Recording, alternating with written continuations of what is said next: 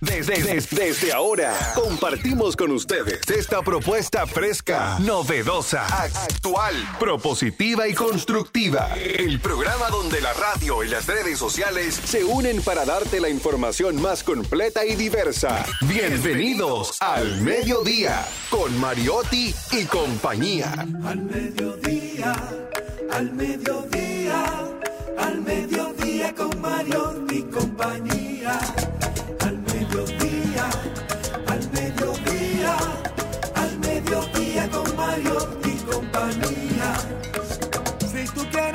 de foros alternativos y de tuiteros rankeados, este programa es tu amigo.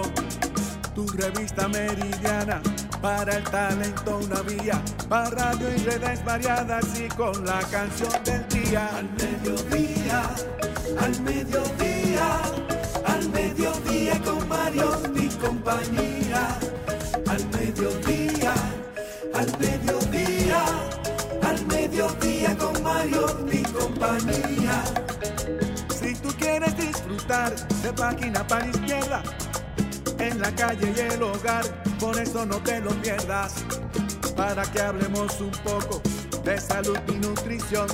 Vamos allí camino propio de moda y decoración. Al mediodía, al mediodía, al mediodía con Mario y compañía. Al mediodía, al mediodía con Mario y compañía. Para que hablemos aquí de la educación vial, siete preguntas y un chin. Los pioneros. Hola, mediodía, saludos, mediodía, sean todos bienvenidos al mediodía con Mariotti y compañía, donde ponemos al hacer las palabras para llegar hasta ustedes con información sin sufrición y diversidad divertida, el programa más amigable de este horario. Un servidor quien les habla, Charlie Mariotti Paz, feliz, pero sobre todo muy agradecido de que estén con nosotros como cada día, que nos acompañen en este horario de transición este martes 7 de marzo. Va volando este mes. Esperemos que a todos les esté yendo muy, pero muy bien. Está con nosotros Cristian Borel. Muy buenas tardes a todos los que nos escuchan desde esta plataforma que es Rumba 98.5 para el Gran Santo Domingo, Ru- eh, Mambo 94.3 para la provincia Altagracia, Higüey, Bávaro y Punta Cana y Premium 101.1 para casi todo el Cibao, Santiago, Moca, La Vega, Salcedo, Bonao y San Francisco de Macorís. Un placer para mí, Cristian Morel, estar con ustedes y compartir desde aquí, desde esta tribuna, información eh, divertida, información con mucho, mucho nivel, muy, muy valiosa para que ustedes puedan divertirse a la vez que se informan. También Don Darían Vargas, el rey de la Big Data. feliz y contento de vivir en el mejor país del mundo. Así que yo le deseo a todas las personas que si en algún momento entendieron que están viviendo en el país que no es de la oportunidad, están equivocados.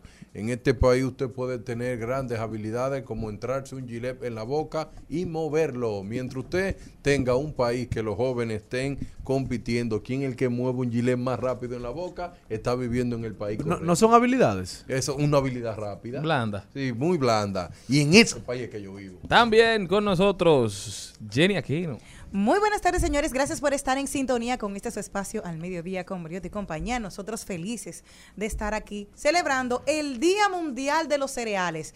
Me encanta, me fascina. No me lo El tienes que jurar, que cuando yo lo vi, Ay. yo me acordé de, de tu, de tu apología del año pasado. Ahí está, el trigo, la cebada, me encanta y todo. Mira, la cebada en cerveza, ¿verdad? El arroz, exacto. A mí que me encanta hacer mi propio pampita, el maíz, un, un- un pan de maíz tan bueno. El centeno, no sé, un juguito de A mí me avena. gusta el pan de centeno. Oh, el mijo, no sé qué es el mijo, pero si alguien se lo come, felicidades a, a Yo sí el mijo, Ian. Ah, el, tu, mi- tu mijo, sí, exacto. y hoy también se celebra el Día Internacional del Recuerdo a los oficiales policías caídos en combate. O sea, cuando están por ahí. Aquí han caído fallecen. poco, muy poco. Exacto, pero hoy se celebra internacionalmente. A los pocos que han caído aquí en República Dominicana se unen a los que están a nivel mundial. También con nosotros, directamente desde la provincia Esmeralda y Olímpica de la Patria, la generala, poetisa, periodista, primera mujer presidenta de Acroarte, ¿eh? Para que sepa. Maribel Contreras. ¡Wow! Hoy, estamos buenos aquí de, de ánimo. Y yo me imagino que don productor, si no está oyendo con ese ánimo, va a estar muy contento.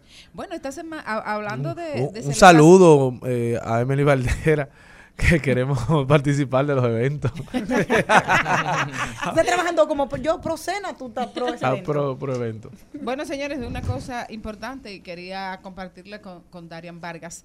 eh, es que esta semana se está celebrando el- la semana del aprendizaje mediante redes móviles. ¿Cómo? Tú sabes que hay una, una situación constante, y hay muchos escritos eh, rodando por la red de la queja de los maestros, de los profesores, ante el uso de estos dispositivos en el aula.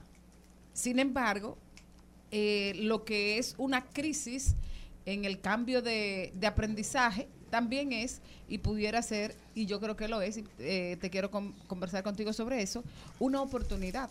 Por ejemplo, yo en mi, en mi aula, yo me aprovecho de que ellos tienen el dispositivo móvil Sí. para irle pidiendo información. Eh, busca ahí un poema de fulano. ¿En qué fecha fue que pasó tal cosa? Eh, ve buscando tú tal cosa y los pongo a trabajar con el celular. Caramba. Con lo mismo que lo distrae. Con lo mi- a- a- o sea, con lo mismo que lo distrae, es una oportunidad también de obtener información Claro. rápida y de que ellos sepan que eso tiene otro uso también. Y, y Maribel y todos ellos tienen internet en el celular. Todos tienen Todo, internet. eso, eso, eso no es una maravilla que tú digas de que levante la mano los que tengan internet aquí, ¿no? Eso es una pregunta que no se hace. Pero es la oportunidad que tú le des al estudiante de aprender con su, con su dispositivo y no solamente aprender, saber buscar. Y eh, otra cosa que yo digo, existe todo. O sea, existe y siempre ha existido, antes menos asequible, un mar de información. Claro. ¿Qué pasa? ¿Qué tiene que hacer un maestro? Guiar la búsqueda. Guiar la búsqueda. O sea, la gente no sabe qué buscar. Pero de repente tú puedes eh, guiarlos y llevarlos en un sentido. Entonces, eso es eh, lo que hace la enseñanza, que sistematiza los procesos. Maribel, ¿y tú has podido utilizar a ChatGPT para hacer poema o cualquier otra cosa? ¿O no todavía? Mira, el hecho de que ChatGPT esté haciendo poemas hace que yo ni haya intentado entrar. No, ¿tú crees? Bueno. Pero es bueno, Maribel, para que tú critiques también Los tiempos eso. van cambiando. ya Claro, bueno, Maribel. Pero dichoso aquel Y hacerle cambio. que en su época de estudiante, que en su etapa de formación, tiene la dicha de encontrar en una aula una maestra como Maribel Contreras. Con ¿eh? experiencia. Una maestra como Maribel Contreras, como Jenny Aquino, un maestro como Darían Vargas, don Cristian Morel, que también da clases, gente que está velando por el mejor y tú vas para allá desenvolvimiento. también. Sí, sí. veo que vas Más para temprano allá. que tarde terminaremos en las aulas del otro lado.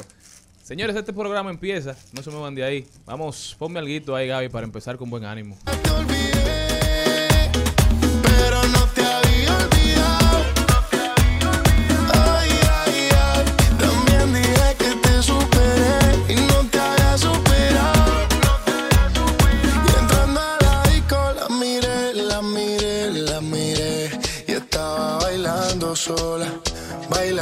Sola.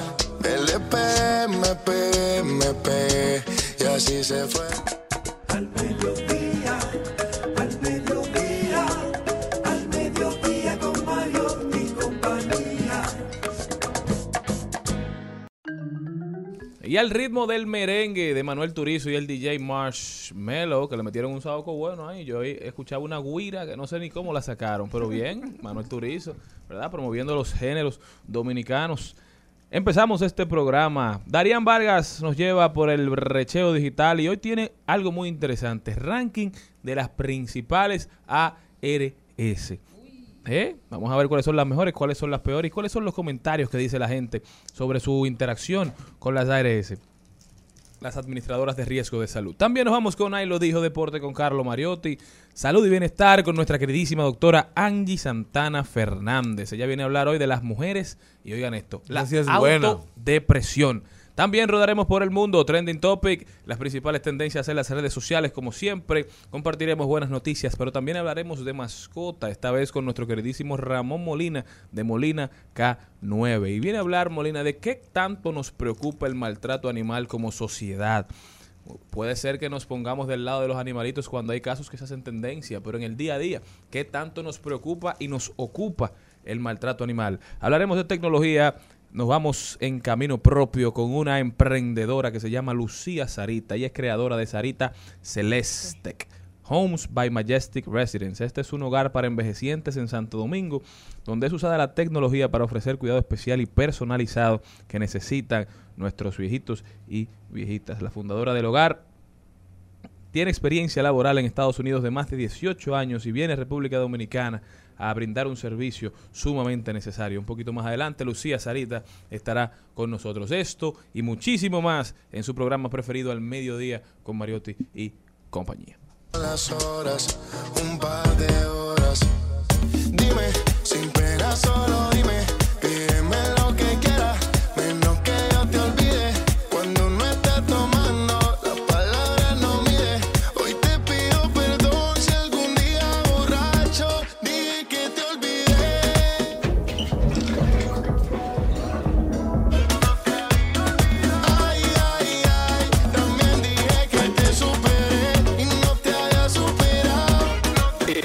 Mediodía es bueno recibir buenas noticias.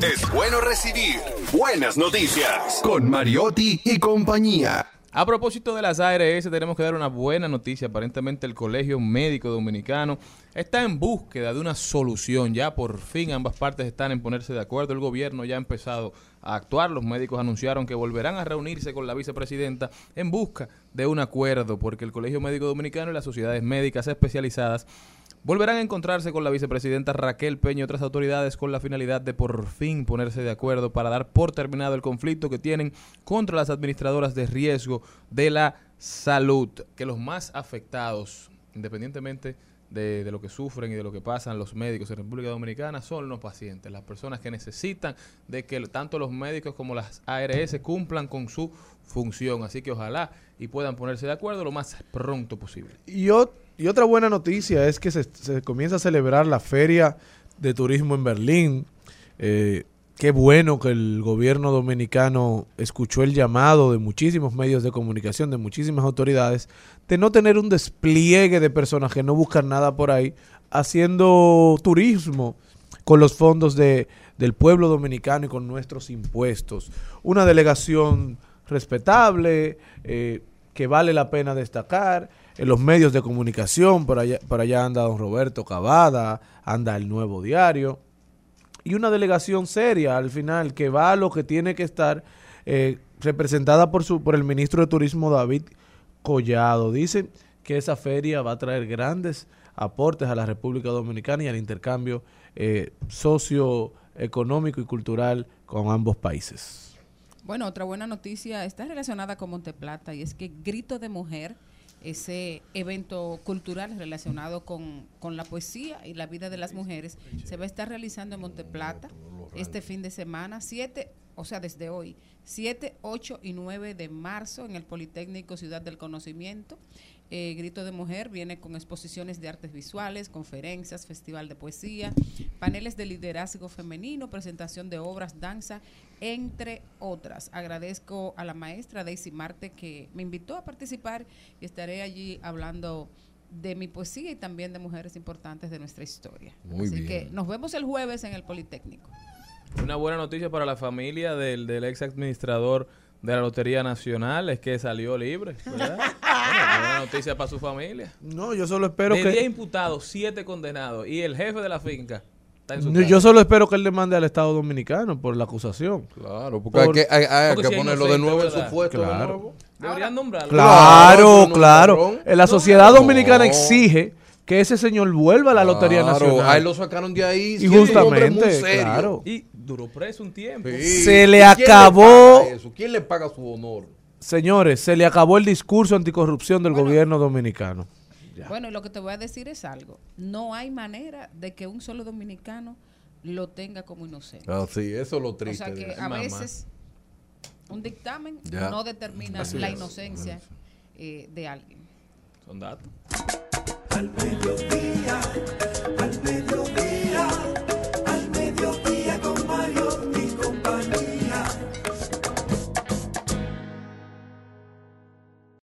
En Al Mediodía, con Mariotti, con Mariotti y compañía. Te presentamos Brecheo Digital. Brecheo Digital. Bueno, señores, y este programa tiene que continuar ahora con el plato fuerte, uno de los platos fuertes. Aquí hay un menú de 10 platos, ¿verdad? Así es. El principal acaba de hacer su entrada. Él es Darian Vargas. Señores, en este ranking de esta semana no, sino ustedes saben que hacemos ranking cada 15 días. ¿Quién presenta este ranking? Es un ranking que presenta la empresa Datatelling. Datatelling lo que se encarga es de contar la historia que tienen tus datos. Tú no ves la narrativa que tienen tus datos, llama, ¿no? ¿Verdad que sí? Y así tú puedes entender todas estas cosas. Y este tema, es, es- en este tema sí vamos nosotros a ver narrativa, que es el tema de la ARS. Señores, la- eh, este estudio se levantó solamente el mes de enero y febrero del año 2023. Estos datos que levantamos es aproximadamente una muestra de unos 200 mil comentarios levantados, pero solamente de forma efectiva, comentarios que sí cumplían con la exigencia que uno tiene para eliminar la cantidad de Bob o, o los sistemas que hacen para defender, solamente nos quedamos con unos 50 mil comentarios. En estos 50 mil comentarios nosotros logramos hacer un top 5 de las ARS que lograron más comentarios positivos. Y yo quedé sorprendido y por eso dije, no, pero yo, yo tengo que estar mal en esto. Y repetimos de nuevo el estudio para ver si fue un error. En el primer puesto está, señores, con un 68% Senasa. Claro, pero eso Senasa no- nos tiene un 68% de positividad. Que yo eso no, yo decía, no, pero, y esto es ra- para que sepa. El segundo, primera ARS, o sea, ARS humano, que se llama primera, tiene un 65%. Mafre Salud, 60%. ARS Universal, 58%. Y, y ARS Futuro, 52%. Si ustedes pueden ver la ARS en su totalidad, estas son las ARS que tienen todo el mercado. Entonces, al final del día, tú lo que vas diciendo, bueno, la que tienen mayoría pueden tener muchos comentarios, pero vamos a ver un poco más de la característica profunda. Vamos a concentrarnos en la parte de Senasa. La gente dice que Senasa sí piensa en la gente. Sí. Sí. Está Eh, bien valorado. Senasa. Sí, no, ellos dicen que su forma de seguro no es para sacarle dinero a la gente. Bueno, Senasa es una entidad pública. Sí, pero la gente lo valora y tanto así que lo valoran tanto que dicen, se nace la única ARS que valora el envejeciente. Porque para la otra la gente el envejeciente es un perro. Dice Eso me gente. sorprendió, sí. Ah, la ARS se nace la única ARS que valora el envejeciente. Tú tienes un, un- un familiar tuyo de 65 años que no tiene seguro, ve y ponlo para ver si te lo van a poner En una privada. en una privada, coge lucha. No Sí, es tan sí. fácil. Y Senasa... Más de 8 o 10 años de implementación de políticas públicas y de transformación de lo que era el SENASA han logrado que la gente tenga esa alta valoración. No, y la cobertura que tiene Senasa, Sí, y para los médicos es la que mejor le paga Sí. a- al sector Por salud. eso ustedes se han dado cuenta que le han cerrado a todo el mundo a Senasa. Ustedes no han visto que le han no hay prohibido. problema. Porque No lo que buscan es que todo el mundo se unifique a Senasa. Eh, los médicos ese es el fin de no acepte usted seguro, no es castigar al seguro, es que la gente por la necesidad se, se, se, Se traslade, se al que traslade, paga exacto. bien. Sí. Haga portabilidad de salud. Así que, señores, Senasa me ha sorprendido. Mi mamá me dijo a mí hace poco que se cambió para allá. Y cambió a mi abuela también, que estaba en humano. Así que Maribel se cambió a Yo me sorprendí. Senasa. cambié para Senasa. Tú también te y con cambiaste. muy buena experiencia. Mira, con muy buena experiencia. Entonces, ARS humano, que se llama primera ARS, escuchen este dato. El 57% de los comentarios que hicieron sobre ARS humano o primera A- ARS dicen que el proceso de autorización de algo es un infierno. No relaje. ¿Qué es mejor morirse y después y Reclamar. la autorización? Sí. ¿Cómo va a ser? Dicen Pero Humano que- tiene incluso una aplicación. que tardan demasiado. Sí. Tardan demasiado. Y otra cosa que ahora- molesta. Ahora, hay que pedir permiso para cualquier Para cualquier cosita. cita. Y otra cosa que le molesta, tú sabes que si tú vas a una clínica y tú tienes que poner una autorización, si dentro de esa clínica no hay un punto de humano, tú tienes que salir de ahí. A buscar uno, entonces eso es pérdida de tiempo, una gente desesperado, De enfermo, dinero. de Trasladarse. dinero, trasladarse, y eso hace que mucha gente se quille, ¿verdad que sí? Pero el 44% de las personas que hicieron comentarios de ARS también dijeron que sienten que ARS necesita ser más humana. Así como ellos dicen que son humanos, porque ahora se llaman primera, y utilizan la palabra inhumano, pero el 89% de los ARS dicen que ellos son los más tecnológicos. Son los que más Sí, están al día. es lo nivel que están más al día de la tecnología. Y lo que más se pueden ser eh, conectar con la gente en ese sentido. Pero que su sistema de autorización. Porque hacen hasta memes que ponen, por ejemplo, tú vas a autorizar que te van a hacer una tomografía y lo que entran es la caja de muertos. Porque ya hace Te- rato. que ya- tú falleciste. Y entonces ellos tienen que mejorar eso. La parte de autorización, hacerla un poco más rápida. Porque, señores, eh, yo viví una experiencia con mi mamá y eso fue terrible. Mi mamá sufriendo 260 pulsos por minuto. Y me, dije- me dijo la ARS, usted tiene que buscarme evidencia. Y yo le dije, bueno, yo voy a hacerlo en una caja. ¿Eh? Pero qué abusadores. Pero ese es el, el mundo de hoy. Entonces, Eso según los comentarios. que Sí, según los comentarios que recopiló, así es. Entonces, eh, seguimos con Mafre Salud. La gente de, de Mafre dice que ellos son una ARS neutral. Como que ni, ni lo hacen bien ni lo hacen mal. En el medio. En el medio, como que ellos existen y yo estoy ahí. Pero no, no, no destacan como de, de ARS. Me, me- O sea, Mafre es buena siempre es cuando bueno tú no tengas que usarlo. Tú no tienes que usarlo. ¿Verdad que sí? Esa fue la sensación que tuve en los comentarios. Pero, pero, una de las cosas que sí criticaron ellos es que el servicio al cliente por teléfono de Mafre es mejor llama- llamar de que a los pitufos y no a O ellos. sea, uno se comunica más rápido con papá Pitufo que con Mafre. Que con Mafre, porque le da dificultad a la gente. Señor, el siglo XXI es muy rápido y hay que estar siempre conectado. O sea, mejorar el tema de... sí, de servicio al cliente por del call telefónico. center. Y de, y de humano, mejorar la parte de autorización que sea mucho más rápido. Esa es la única crítica que tienen. Y la ARS Universal me sorprendió. Mucha gente diciendo que es el servicio muy bueno y que mucha gente deberían de estar moviéndose a ARS Universal. Y yo me sorprendo, pero lo que veo es un bajo nivel de marketing digital. Ellos no promueven lo que la gente siente con ellos. La gente siente que ARS Universal es la mejor. Pero ¿qué pasa? La, no lo promueven ellos como la gente lo siente. Ellos tienen mucha positividad, pero al final del día tienen mucha neutralidad, no es tanto en la negatividad que se va, porque ellos tienen básicamente en, e- en este estudio un 58% de positividad. Pero ¿qué pasa? Tú sabes que tienen una neutralidad de 30. Ni frío ni calor. Sí, entonces eso es digno de analizar. Que la gente dice que dan buen servicio al cliente, las autorizaciones son bien, eh, que siempre están atentos, pero yo creo que ellos necesitan conectar mucho más con la gente. Tú ves cuando tú haces la cosa bien, pero que no la cacarea. En el siglo XXI, el que no cacarea lo que hace bien. Y más cuando hay otras ARS con las cuales la gente está inconforme. Entonces, si tú promueves lo bien que lo estás haciendo, quizá una persona que no le interese o todavía no entienda la necesidad de irse a Senasa, entonces se vaya con esa. No, y la verdad que el que no conoce el servicio de Senasa le da un poco de miedo Sí. transferirse del, del sector de ARS privadas, que siempre eran eh, las Claro, ARS eh, que brindaban mejor servicio, que era un lujo tener una ARS privada, a irse a lo público, porque en cualquier momento también se puede caer. Y por último, ARS Futuro. ARS Futuro es está esa? teniendo mucho crecimiento, Sí. señores. Sí, sí, mucha gente comentando acerca de ello. Ah, pero mire, yo, y yo me sorprendí, porque tú sabes que cuando tú eres pequeño y no manejas una cartera alta, tú haces muchas cosas muy bien. Lo que pasa es que cuando tú te vas convirtiendo en un monstruo, los procesos se van haciendo muy lentos. La gente le gusta la forma de ellos, de- del servicio al cliente, le gusta también cómo tratan y, los procesos de autorización siempre muy rápido. También le pasa lo mismo. No, no tienen mucho marketing digital y por, en- y por ende, entonces tienen bajos niveles de comentarios para poder clasificarlo de, de- de una forma más estricta. Entonces, otro denominador común que yo me di cuenta de eso. La gente no se sienta para hablar de una ARS sino el día que la va a usar. Si el día que fue y la usó y le fue mal, no sirve. Pero si le fue bien, no habla.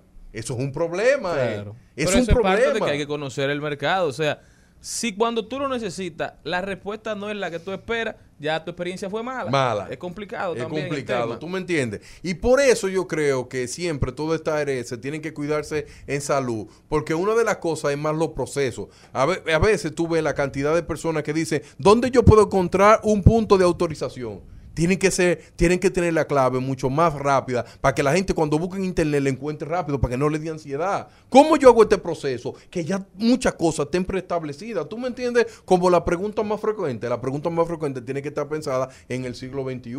Y por eso es que yo me sorprendo. Y una de las cosas que yo digo, pero ven acá, ¿y por qué Senasa? Pero cuando tú ves los shares de Senasa, Senasa tiene un nivel de interés por día a nivel de 98% gente buscando información de Senasa. ¿Tú sabes qué es lo que me escriben? ¿Cómo cambiarme a Senasa? Porque yo no sabía que era un boom tan grande. Hay muchísima gente moviéndose hacia allá. Pero de, eh, es personas que tienen un seguro básico que se mueven a básico. Porque ellos todavía no son tan buenos en la parte del seguro ya que no es subsidiado. Del contributivo. Del contributivo. Ellos ahí no son tan buenos. Pero sí la gente destaca que eh, a, a nivel de seguro privado, eh, ARS humano, ARS primera es lo mejor con sus planes. La gente dice que sí, que esos planes son muy buenos. ¿Tú me entiendes? Pero lo único que, eh, que se puede destacar de todo esto, todo lo que tiene que ver con la salud, ¿verdad que sí? Cuando a ti algo te falla, no hay forma humana de que tú digas que esa empresa es buena. Por eso es muy difícil tener credibilidad con la ARS, porque la gente solamente dice, me cobran mensualmente y son unos abusadores, solamente ganan dinero conmigo, pero señores, eh, yo, tu, yo, yo he podido tener casos igual con mi mamá y, y la ARS cubrió montones de dinero. Hay personas que, han- que, que han tenido experiencia que si no por la ARS pierden todo su patrimonio, señores. Hay que, hay, hay que hacer un balance. Pero como estamos en la era ahora mismo donde el colegio médico le está declarando la guerra a, a, a toda la ARS, ¿quiénes son los que sufren? El usuario. Así es, ¿Por el qué no son las. ARS que sufren? El ¿Verdad que sí? paciente. El paciente. Que a Y por eso yo le digo a la persona, me sorprendió el ranking que Senasa esté bateando tan alto. Maribel aquí, que es un ejemplo que dice que se cambió. Ella seguro tiene las razones bien claras de por qué se fue. O si fue que se orientó, alguien le dijo, mira Maribel, por aquí te va bien. ¿Tú puedes contar, Maribel, qué te, te llevó hacia allá? Porque su médico ese era el que cogía. No, bueno, no, no porque mi médico era ese el que cogía. Yo, yo tomé la costumbre desde hace muchos años de, de ser, de atenderme en Sedimat. Ok. ¿Y qué pasa? Que um, Sedimat no coge eh, seguros básicos. Ok. Y yo no tenía manera de acceder a mis médicos. Entonces eh, hablé con una sobrina mía y me dijo, mira, Senasa eh, sí funciona en Sedima.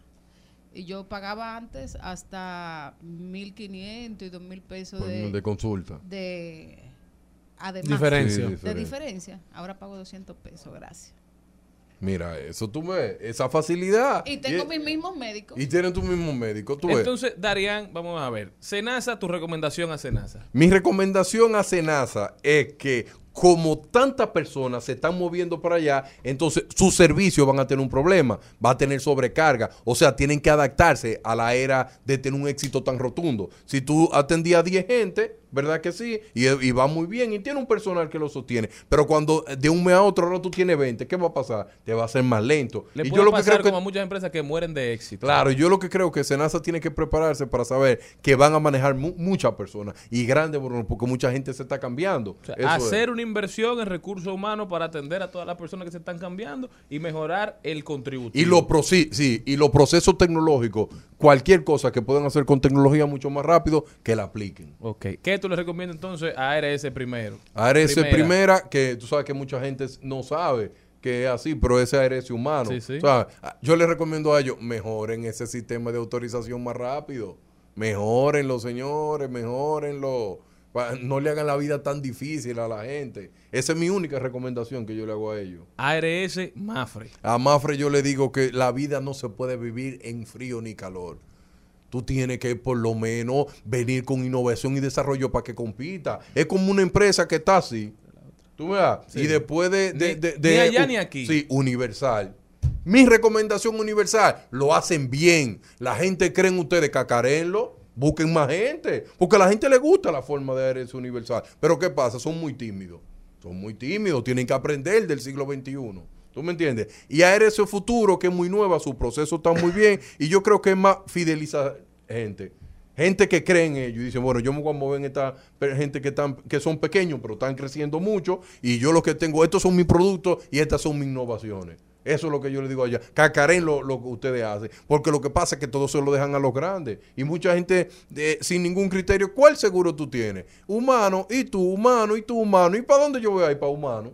Al final del día tú sabes que es producto de eso. Y eso es lo mismo que está pasando con Senasa. Senasa, lo que están contando la experiencia, que dice, mira, no te lleves, que porque eso sea del sector público, no quiere decir que eso es malo, eso funciona. ¿Y qué está haciendo mucha gente? Lo mismo que hizo Maribel.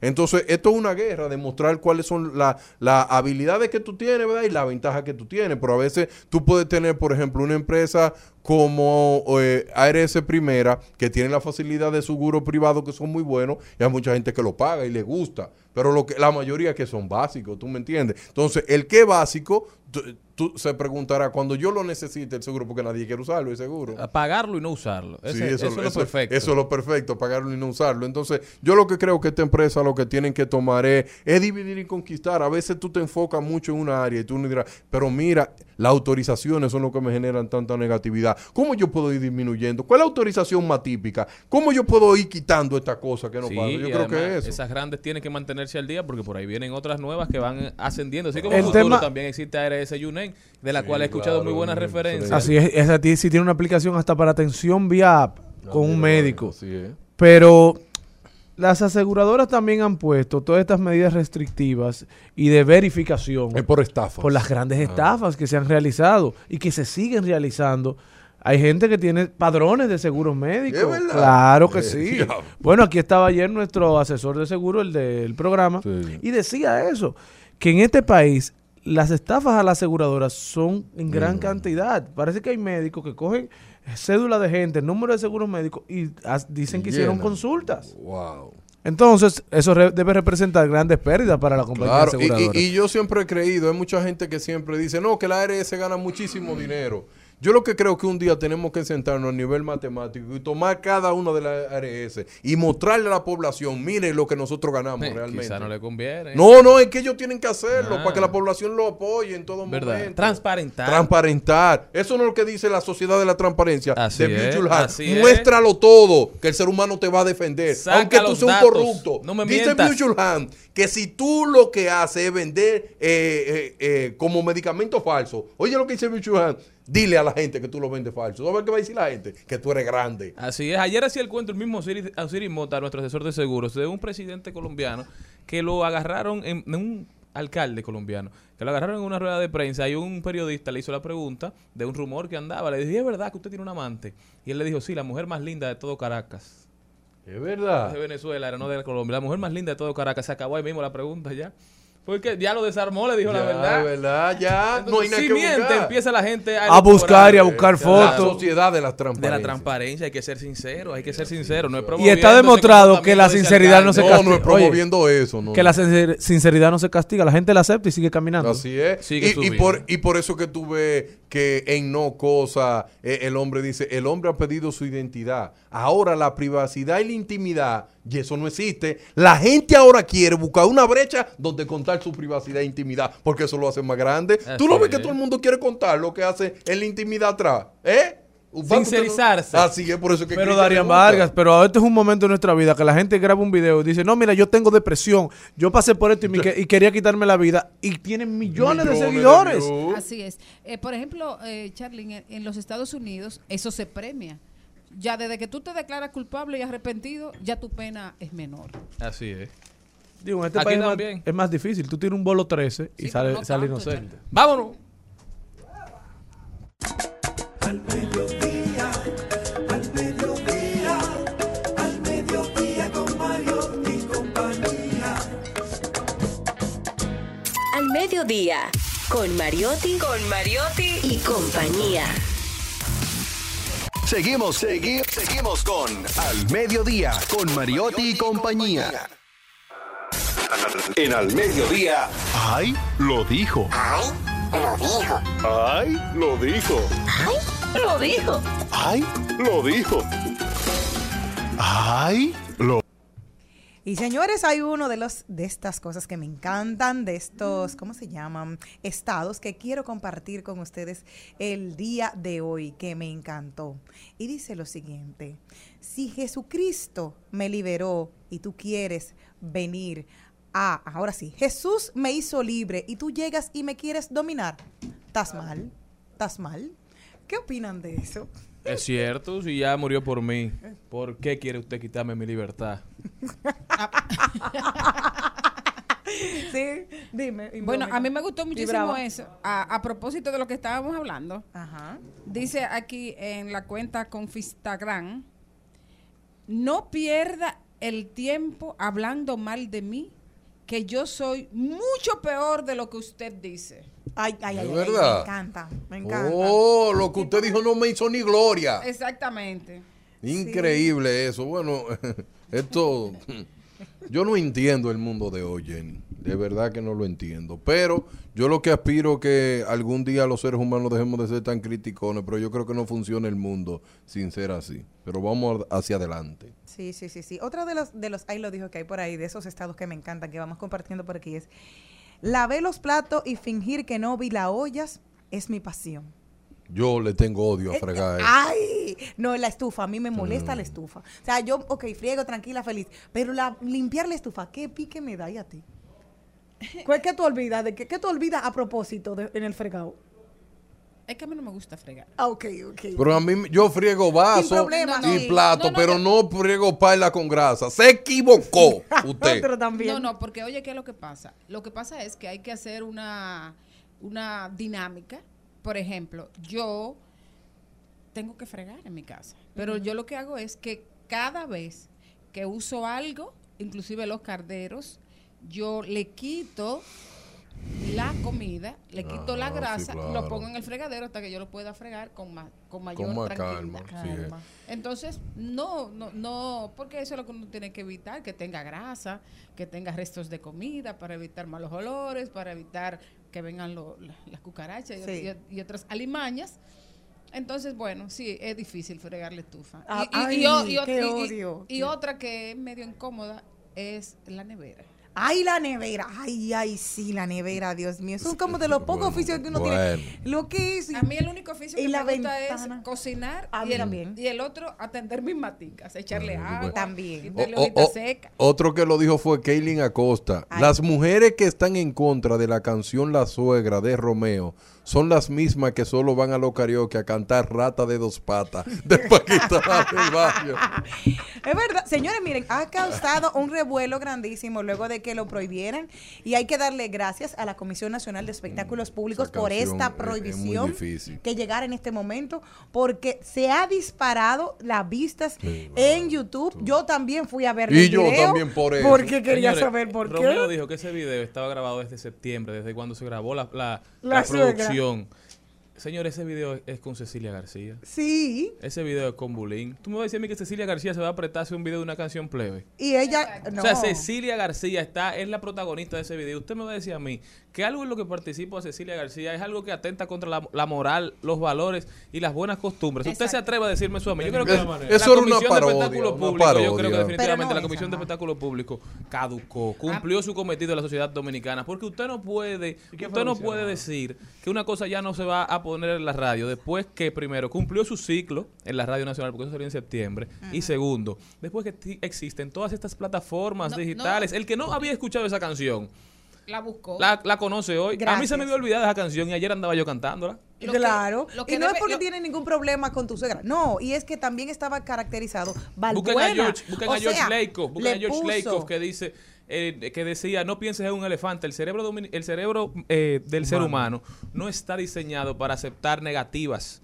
cuando tú le dices al cerebro no haga tal cosa el cerebro va a hacer eso mismo así funciona la mente de Y la por gente. eso Chul Han dice que se vive en la era del positivismo, donde todo es posible. Y yo le tengo un odio a eso. Cuando yo veo, vi un niño cantando y cantando muy mal y le dice un señor que va pasando, wow, qué niño que canta malo. Y le dice el padre que estaba al lado, usted no, no lo está escuchando con los oídos que yo lo escucho. Y, me, y le dice el señor, lo que pasa es que cuando él crezca, el papá no va a estar siempre al lado de él. Entonces él necesita a alguien que le diga a dónde están sus mejores habilidades. Y en el siglo XXI el positivismo se ha convertido que cualquier persona dice yo doy para esto y se tira y se estrella pero se siente no, bien. no, no, no es tanto así. No es Lo- tanto cuando yo así. te digo lo de George Lakoff y de no pienses en un elefante, es porque el cerebro humano, cuando tú le dices no pienses en tal cosa, en eso piensa. Claro. Lo estamos haciendo todos, Claro. todos ahora mismo. Cuando yo te digo no mires no para atrás, suegra. ¿qué tú haces? Tú miras para atrás. Así ¿Qué hay? El Claro. Y sobre cuando todo- tú dices no hagas algo, por eso esos elementos, esos elementos de censura, lo que han hecho históricamente es promover el comportamiento que se quiere censurar. Pero no, y no solo eso, que censurar a un hombre de la dimensión y lo que representa para nuestro país como Romeo Santos, cuando aquí de forma local se consume tanta música chatarra y tanta música con contenidos tan malos y tan perversos, yo creo que es un mal mensaje. Y que está bien, porque lo, él recuerda que él lo lanza, él, él hace la publicación de que va a ser el video oficial el 27 de febrero. Señores, hace tres días eso tiene 5.5 millones de visitas. ¿Por ver. qué? Porque en este fin de semana que fue prohibida, pues yo fui a verlo. Y ¿Y, qué también, dicen al final? ¿Y qué dicen al final? Esto está, estamos caracterizando a Luisito Martí, uno de los comediantes más grandes de República Dominicana, con su personaje Balbuena, que es como está vestido realmente porque era un soñador, era un vago, entre comillas, ese era el papel que hacía con ese personaje de, de, de Balbuena, y lo, y lo caracteriza. ¿Cuántos niños se acuerdan de Balbuena aún hoy? Porque murió en el 2009. claro. Entonces, eso te da un incentivo de tú saber quién era Balbuena, qué pasó, porque hay una, una generación que no vivió eh, no, cuando nos fuimos para Nueva York. Mañana por la mañana yo me voy para Nueva York. Me gusta esa canción. De esa película de, de Val- por fin llegó Balbuena. O sea, es historia. hice un verano en Nueva York. No, no. Mañana por la mañana yo, Yo me voy pa' Nueva York. Con usted pena también. Si usted no tiene gente. cultura general, usted viejo va y la usted, busca la Usted está viejo, ¿eh? No, ¿Cómo que te gusta a ti? ¿Cuál es tu banda favorita? a beber Lo, único que puede hacer el director de espectáculos públicos para que algo no suene es que apague el país. Así. Tan simple como eso. Señores, nosotros continuamos, no se me van de ahí. Al mediodía,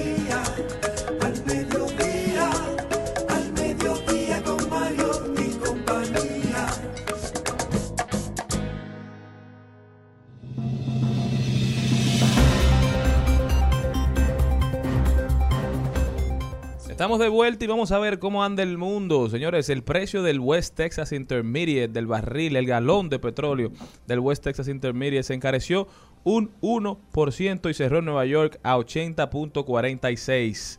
Subió ayer lunes este 1%. Tras una jornada volátil centrada en la economía china y en los planes de política monetaria de la Reserva Federal de Estados Unidos. Al cierre de las operaciones en Nueva York, el barril para entrega en abril sumó 0.78 dólares con respecto al cierre de la sesión anterior. La meta sigue la línea de lo establecido el año pasado entre un 5 y un 5.5%, aunque finalmente China creció un 3% tras las duras restricciones de su política de cero COVID ante las peores olas de contagios. Lo que llama la atención, señores, es que sigue por debajo de los 85 dólares el barril de petróleo del West Texas Intermediate y aquí los combustibles siguen congelados en 293 pesos el galón premium y 274 el galón regular de gasolina cuando se había dicho que siempre y cuando estuvieran por debajo de 85 dólares íbamos a estar pagando gasolina más barata. Y en promedio, con todo y la guerra de Ucrania y Rusia, se ha mantenido en, en 75 dólares. O sea que no ha Desde afectado. noviembre del 2022. Sí, y no sin embargo, aquí no baja. No ha afectado, así mismo. Bueno, y me voy a estados ahí, me voy a San Francisco en los Estados Unidos. Y es que ingenieros y expertos en Twitter han estado advirtiendo que la plataforma que está en creciente riesgo de fallar desde que Elon Musk despidió a la mayoría de la gente que la mantenían funcionando. Twitter ex- experimentó este lunes una serie de problemas en enlaces que no funcionaban, usuarios que no podían entrar y, eh, y que era imposible también cargar imágenes. La compañía ha sufrido una serie de percances desde que Elon Musk redujo eh, pronunciadamente la nómina hace unos meses. Anunció en algunas características de Twitter que podrían no funcionar como deben en estos momentos. Hace unos días, precisamente, creo que fue el fin de semana, también que se vio una señora que para cumplir con su horario dormía en la compañía y la votaron. A la O sea, semana la votó. La votaron. Le dijeron, no, no, no, no, no, no, no. Esto está mal porque ella dormía en la oficina para ella poder eh, ser más eficiente en su trabajo. Y son de las cosas que se ven las consecuencias. Bueno, yo me voy para España, donde un ciberataque perpetrado desde fuera del mismo España por un grupo denominado Ransom House obligó al Hospital Clínic de Barcelona a desprogramar este lunes más de 150 cirugías y entre 2.000 a 3.000 citas de consultas externas. El, el hospital notificó a la Agencia de Ciberseguridad de Cataluña el ciberataque que había ocurrido de tipo ransomware, que quizá Darían podrá explicarnos de qué se trata. Y dicen ellos que se consistió en la inhabilitación de un sistema informático a cambio de un pago para recuperar la información. Lo que dice Darían Vargas, señores, la, la policía ahora deberá ser digital. Necesitamos más policías dentro del internet internet. que policías en es. nuestras calles, porque se están cometiendo cada día Más mucho delitos. más delitos y se está perdiendo mucho más dinero por los ciberataques. Los ransomware lo que hacen es secuestro de datos. Tú tienes una base de datos de cualquier tipo de empresa. Tú tienes una empresa que vende medicamentos. Y ahí tú tienes todos tus clientes, tienes todo tu inventario. Ellos entran y te lo secuestran, te codifican. Es como que un... Ransom es, es Sí. una, una mezcla de las palabras ransom, que significa eso cuando tú pides soborno, cuando tú pides un ransom, cuando yo estoy pidiendo que me den un dinero por hacer algo. Recompensa, recompensa. Cuando estoy pidiendo una recompensa, y where, o de hardware o de software, entonces secuestré el hardware, básicamente, o el software. Bueno, se- para aplatanárselo un poco a los que nos escuchan, se trataría como que los talentos que vienen aquí les roben eh, eh, los datos a la productora de este Así programa es. y ella no tenga a quien llamar. Y si quiere... Es recu- difícil eso, ¿eh? Bueno, si que- ella misma lo vende. Qué si quieres recuperar, si quieres recuperar los datos de la gente que ve el programa, paga. Y sobre todo que tú sabes que tú no lo estás pagando en dinero físico, sino con criptomoneda, para que sea muy, muy, muy difícil encontrarte, porque es prácticamente imposible. Entonces, luego que tú pagas, eh, la mayoría, el 70% dicen la estadista que cumple, ellos te mandan un software con una clave y tú lo puedes Y ya desencriptar. vuelve. Y vuelve, pero el 30% no lo devuelve, no, no te dice nada. Y tú pierdes el dinero y te quedas sin los datos. ¿Tú me entiendes? Pero en el siglo XXI, por eso, una de las carreras que más se solicita estudiar es ciberseguridad. Bueno, yo me voy directamente para Egipto y es que han descubierto una curiosa esfinge sonriente. Los arqueólogos han excavado una estatua en la forma de esfinge dentro de las ruinas de un antiguo santuario en el sur de Egipto, informó el Ministerio de Antigüedades. Varios artefactos se han encontrado cerca del templo de la diosa Hathor, uno de los sitios arqueológicos mejor preservados de Egipto. La esfinge de piedra caliza tiene una cara sonriente, inclusive con dos hoyuelitos en las mejillas, y se cree que representa al emperador romano Claudio. Esta esfinge es mucho más pequeña que la famosa esfinge que se encuentra frente a las pirámides de Giza y que mide 20 metros de altura. Estos artefactos dicen que puede ser yo, Claudio. El emperador Claudio, quien según los arqueólogos es el hombre más retratado en la sonriente estatua, amplió el dominio de Roma hasta el norte de África desde los años 41 y 54 después de Cristo. Los expertos estudiarán las inscripciones en el bloque de piedra que podrían revelar más información sobre la identidad de esta estatua, anunció el ministerio. Además de la bella y detallada mente esculpida esfinge, los arqueólogos también encontraron una losa de la época inscrita en demótico, escritura que surgió en la última etapa del Egipto antiguo, y jeroglíficos.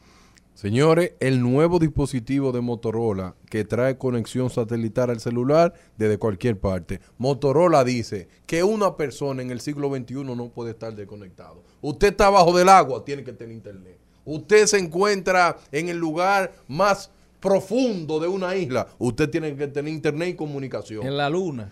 Y eso va a, re- va a cambiar todo, porque todo está apuntando a un internet satelital, lo que está haciendo Elon Musk con su Starlink, señores. Y eso para nadie es un secreto, que todo el mundo quiere estar conectado, nadie quiere tener un minuto de perdérselo. ¿Y por qué yo le quiero contar mi vida a otra gente? Mire que yo estoy en la No. boca del mundo. Y saber lo que está pasando con la vida de los otros también. También, porque eso es lo más interesante. Así Señores, es. y nos vamos para Estados Unidos para cerrar este rodando por el mundo, donde senadores demócratas y republicanos presentaron un proyecto de ley para levantar el embargo comercial a Cuba y crear nuevas oportunidades de negocio para empresarios estadounidenses. Este proyecto de ley, según su comunicado, revocaría disposiciones de la actual legislación que impiden a los estadounidenses hacer negocios con Cuba, pero mantendría las que abordan los derechos humanos o reclamaciones patrimoniales contra el Ejecutivo cubano. Los legisladores recuerdan que Cuba depende de las importaciones agrícolas para alimentar a sus 11 mil millones de ciudadanos, buscando cómo buscarse más dinero. Pero siempre estos proyectos de ley que buscan lograr que los norteamericanos hagan negocios con Cuba tienen la resistencia de toda esa gran población que emigró y que se ha establecido en los Estados Unidos, ya van por una segunda, tercera y hasta cuarta generación, que está en contra radicalmente del régimen y dicen que mientras sigan los Castro, mientras siga su gente, no puede haber relación real entre Estados Unidos y esta isla vecina.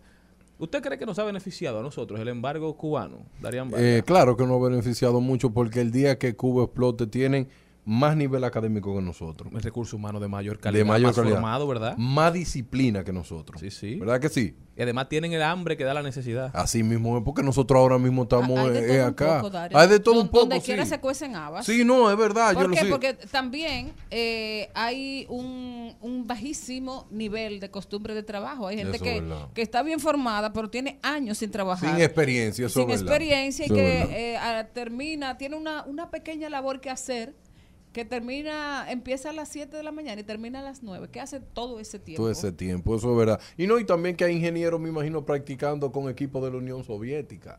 Todo eso es se una da. cosa que se da. Bueno, Pero son disciplinados.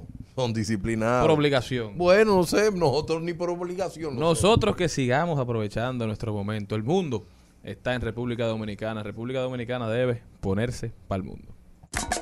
Al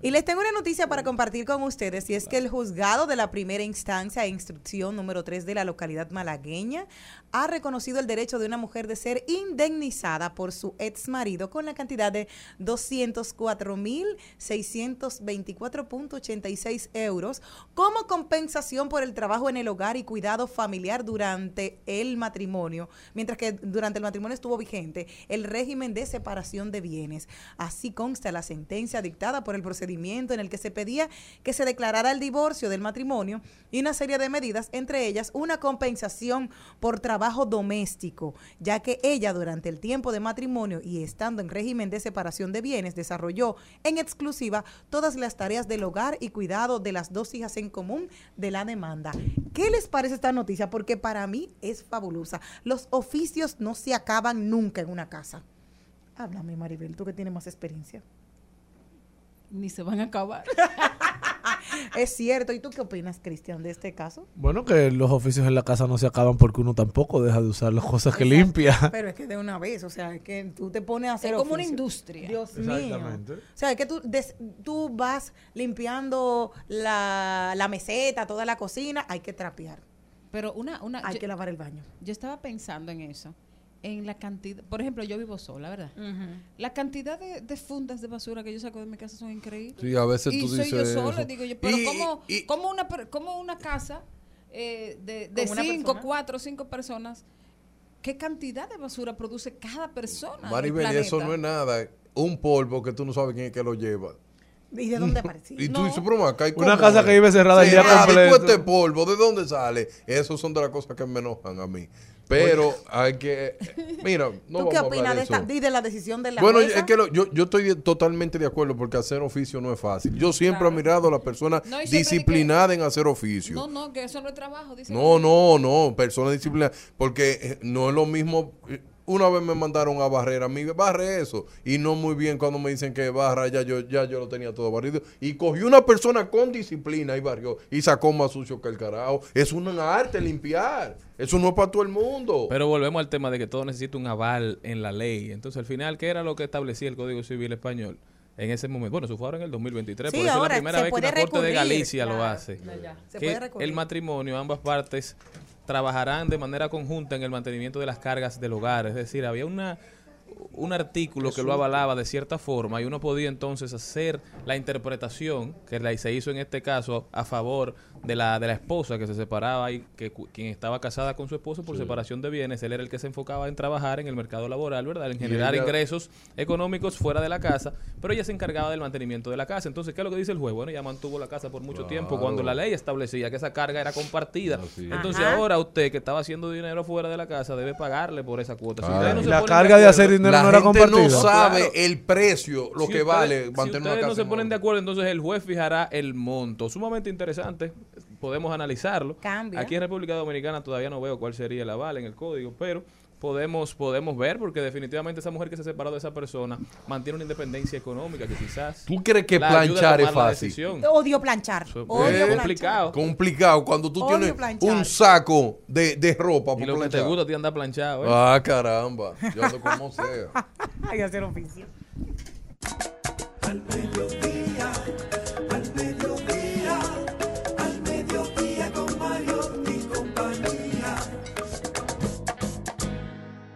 Seguimos, seguimos, seguimos con Al Mediodía, con Mariotti y compañía.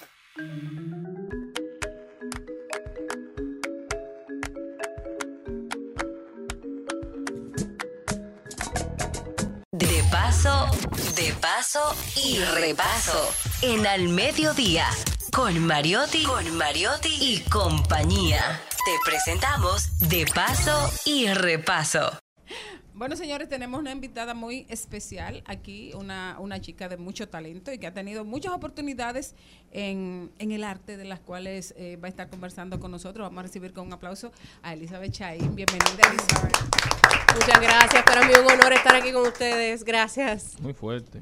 Eh, Elizabeth, vemos que estás en la en, en este momento eh, promocionando tu participación en, en una película dominicana. Correcto. Pero eh, además de eso tienes eh, experiencias anteriores que, que te llevan a, a estar entre en la primacía de- del arte, del teatro, del cine. Cuéntanos eh, primero cómo estás.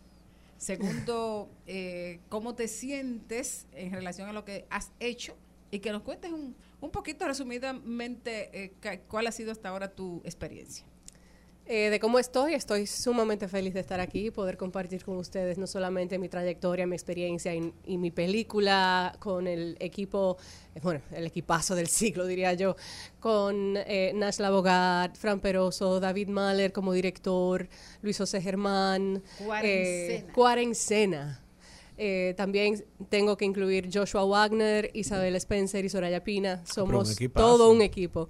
Em, en cuanto a mi trayectoria y mi experiencia, pues yo soy dominicana de pura cepa, yo necesito que eso se sepa.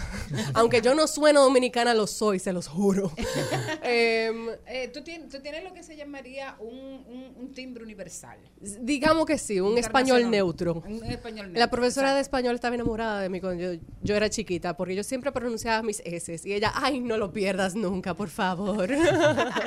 Pero además de eso tuviste un gran maestro porque eh, vi que tuviste entrenamiento vocal con Francisco Casanova. Que era mi tío. Ay, que era tu tío. sí, que en paz descanse. Sí, me dio penita, ¿no? Sí, bastante. Yo nunca, yo no llegué a verlo en los pocos años que le quedaban de vida. Yo llegué a verlo quizá tres años antes de que se, muriera. Perdimos contacto, él estaba muy ocupado en Nueva York y yo volví a, a mudarme para acá. Yo viví en Nueva York por siete años, por eso fue que nos, eh, nos unimos mucho, él y yo. Compartimos mucho. Y él también eh, ayudó a, a establecer el, el, eh, el timbre que tienes, ¿no? Eh, sí, sí. Él hasta en su tiempo libre me enseñaba canto. él O sea, que quería... tú cantas. Eh, sí, en la ducha. Eh, indiscutiblemente en la ducha. Y él me enseñó, él me quería enseñar cómo cantar ópera. Y yo quería Porque contar grave, tú también. pop, rock, eh, jazz, yo quería contar otras cosas y entonces terminamos yendo caminos separados. Elizabeth, como actriz, definitivamente te has destacado en el extranjero. En Nueva York has participado de importantes Sí. obras. Eh, ¿Por qué volver a la República Dominicana cuando se está teniendo éxito fuera? Ay, el calorcito de esta isla no se compara. Esa es la respuesta corta, para serte sincera. Mi experiencia fuera del país, eh, porque quería realmente expandir mi caja de herramientas, como quien dice, como un artista. Eh, quería ser una artista un poco más redonda, entonces salí del país cuando tenía 18 y estudié siete años en Nueva York en varias academias, en el William S. Acting Studio, en Manhattanville College, en el New York Conservatory for Dramatic Arts. Em, se me da con facilidad los lenguajes para mí también y me han eh, preguntado interpretar papeles griegos, europeos, eh, ingleses. Entonces tengo esa facilidad también. Em, mi último proyecto teatral, por ejemplo, en Nueva York precisamente, fue una obra que se llamaba Brujas de la Noche, que se trataba de un eh, grupo de, de bombardeo compuesto de todas mujeres eh, de las edades de 16 a 24, que ellas bombardearon a los nazis durante la Segunda Guerra Mundial. Y esto es una historia verídica. Entonces, eso fue toda una experiencia eh, muy interesante y muy satisfactoria para poder darle vida a algo que, que no se da a conocer. No, y- no, y además que, que también está tan lejos de tu historia Ay, sí, y entonces eso te permite ampli- ampliar la visión. bastante. Me sorprendió cuando me castearon, porque yo no tengo rusa por parte. Mira, ¿y cómo llegas a Cuarencena? ¿Cómo llegas a David Mahler? Bueno, David y yo compartimos una película que se llama Jupía, eh, donde yo hago el rol de su esposa fallecida y él un detective que está investigando la situación porque su hija está desaparecida también. Y de ahí fue que nos conocimos y creo que eso también dio pie a que él pensara en mí para audicionar para el papel de Aurora. Aurora en cuarentena es eh, una lesbiana embarazada, vegana, tres de las cosas que yo no soy. ¿Vegana de la Vega o vegana por cómo se Vegana alimenta? de, de cómo ella come. Ah, ok. De alimentación. De la, alime- de la alimentación, pero tres cosas que yo no soy. Yo nunca he estado embarazada. Tú me veías a mí con la panza súper delicada. De que, ay, ¿qué hago? Y en una teníamos que bailar. Y David me dice, Elizabeth, tú no eres frágil. Remenéate, el niño no se te va a salir. y yo. Pero fue, fue toda una experiencia eh, no solamente satisfactoria, sino. eh, ¿Cuál es la palabra que ando buscando? enriquecedora. Porque realmente yo nunca había trabajado con este equipo de actores y me- siempre me, me hicieron sentir como parte de la tribu. Qué Entonces chulo. estoy muy, muy contenta con, con el trabajo de equipo. De no haber sido actriz, Ay, que era uno de tus sueños, ¿qué profesión habrías tenido y cuál nunca en la vida habrías elegido? Ah, Mm. Son las dos. ¿Cuál sí y cuál no? De no ser actriz. No hay opción de actriz. Háblame. Ujú. yo tengo una pasión eh, indiscutible con las artes en todas sus formas. Así que si yo no puedo actuar fácil y escribo, me convierto en otra poeta chaín quizás. Exacto. O em, así entre nosotros, yo le escribo décimas a mi esposo. Ay, qué lindo. como un Oh, hobby. qué chulo. Como un hobby, así que quizás eso, ese hobby lo, lo en haría. el teléfono. Ay, no, eso es privado. Son muy claros. Chacha, ¿y qué Son fue? picantosos mi amor, para ir calentando la cosa para cuando llegue. ¿Qué profesión definitivamente no? Em, definitivamente no. Em, bueno, yo diría que bióloga marina. Que yo quería ser bióloga marina de chiquita, pero después entonces cuando llegué a conocer biólogos marinos, todos tienen la piel quemada, que siempre están en el sol, y yo que soy ñoñísima con eso, yo preferiría no hacerlo. No. En- en- a- al final, eh, cuando uno oye cuarentena, uno piensa inmediatamente en la cuarentena. Está Sí. ligada, ¿cuál es el, cuál es la- el argumento? Absolutamente. La premisa de la película es que un grupo de amigos se juntan para cenar durante la cuarentena. O sea que era ilegal muchísimo. juntarse. Bueno, sí, pero era en esta película cogemos la situación un poco más drástica, que es ilegal juntarse de las 6 de la noche a las 6 de la mañana. Entonces, estamos un grupo de amigos que estamos literal encerrados en un apartamento y no podemos salir. Si salimos es Claro. Todo un riesgo. Entonces, cada quien tiene su secreto. A pesar de que todos somos muy diferentes, somos muy amigos, pero cada quien tiene su secreto. Y lamentablemente por la cercanía, todo sale a relucir. Es un humor muy oscuro, no puedo revelar casi nada del, del guion, pero sí voy a decirles que ustedes van a gozar, van a disfrutar y se van a deleitar con el guion que compuso David Mahler. Lo van a disfrutar Entonces, estar en los cines a partir de... el 16 de marzo. Perfecto, muchísimas gracias, Elizabeth. Eh, Gracias a ustedes. Felices de, de tenerte aquí, de, de conocer cómo piensas y de ver tu, tu dinamismo y tu, y tu voluntad de hacer carrera en la República Dominicana. Muchísimas gracias. Al mediodía, al mediodía,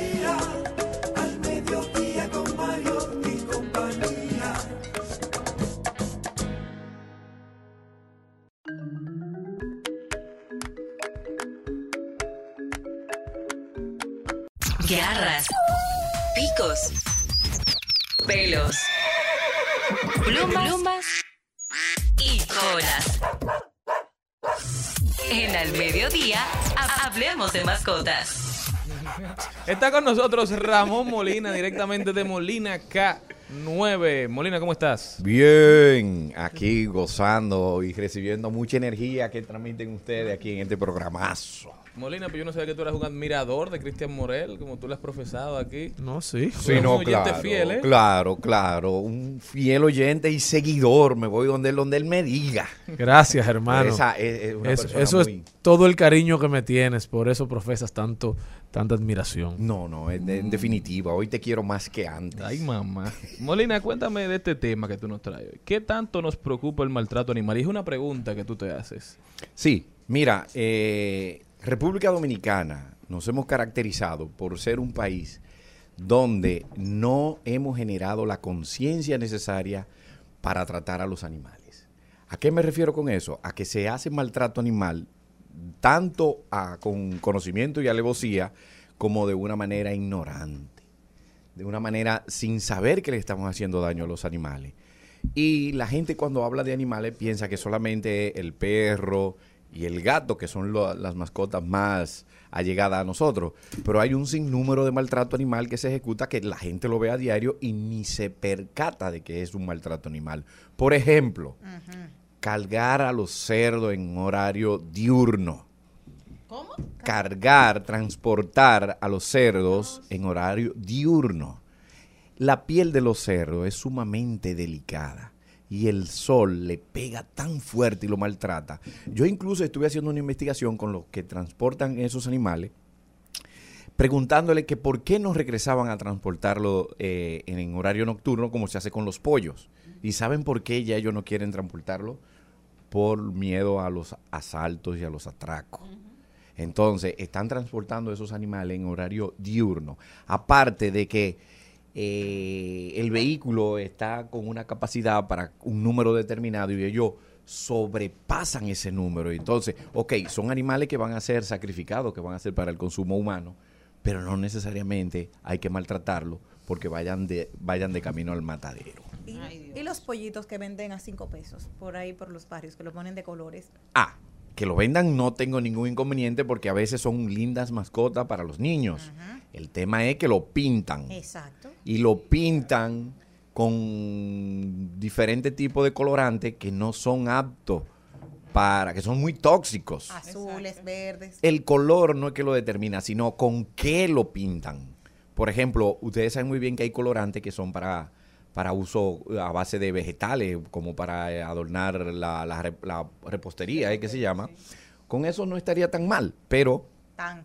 el problema es que utilizan hasta tinta de bolígrafo de lapicero, la diluyen en alcohol y se la ponen al pobre Ay, pollito. Molina, entonces, ¿qué tú, qué tú sugieres? O sea, ¿qué tú qué- qué piensas que debe hacerse para nosotros como sociedad tratar mejor a los animales? Porque implícitamente cuando uno ve ese tipo de maltratos y los normaliza, eso se queda en la mente de la gente. Aunque, Claro, usted, quiera y- que no, im- aunque usted crea que no impacta su comportamiento, usted está condonando un comportamiento que es reprochable. Claro que sí. ¿Qué tenemos que hacer como país? Bueno, nuestro gobierno que le dé curso, que le dé marcha, que cumpla con una ley, la 248-12, que es la ley de protección animal y tenencia responsable. Esa ley se modificó en el año 2012 y hasta la fecha no ha creado un reglamento. Entonces, tenemos que hacer cumplir las leyes, generar campaña de educación, así como hay campaña de educación vial, campaña de- de- de- de alfabetización contra el cólera, contra, contra muchísimas cosas, también que eh, nuestro gobierno se interese en generar conciencia a través de la educación eh, en cuanto al maltrato a los animales, hacer cumplir la ley en las escuelas, nosotros incluso de manera independiente eh, hemos tratado de hacer charlas educativas en relación a que le- los niños creen conciencia del maltrato animal. Al momento de matar el pollo, que le dan un tablazo ahí. Ay, Dios mío. Aquí, sí, porque es- vegana de aquí. No, no, sí, que le dan, que le dan durísimo aquí en el pichirriata, que se lo parten en, así. tú. Ok, gracias por lo gráfico. Sí, muy porque, explícita claro. ella. ¿eh? Sí, la niña. No, no, porque La así pregunta, gente- dama, por favor. Porque así la gente se lo puede Sí, imaginar. la, la gente, No, la gente estaba deseándose imaginar eso. hasta este momento. No es otro tipo de maltrato animal. ¿Cómo es mejor entonces el momento de sacrificar un pollo? ¿Cortándole el, el cuello o inmediatamente? Atención, todos nuestros oyentes que de manera asidua matan pollo. Quiten el programa. Le vamos el a dar el tutorial. Dime, Molina. Dime, No, ¿cuál no. es menos cruel de los dos? ¿Cuál es menos cruel? Porque a veces tú no sabes cuál de los dos al momento del matadero y lo estoy haciendo serio. Miren, en realidad el Que es la mejor forma de matar, está preguntando. La decapitación, o sea, decapitar, el desgüelle podría ser algo menos traumático y sobre todo más saludable para el consumo de nosotros.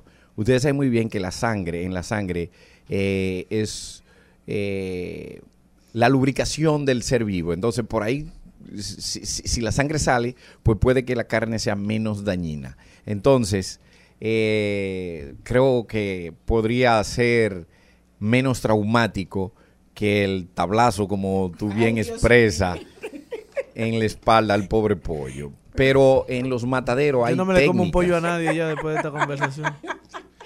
Sí. Y lo peor que ella cree que es relajando.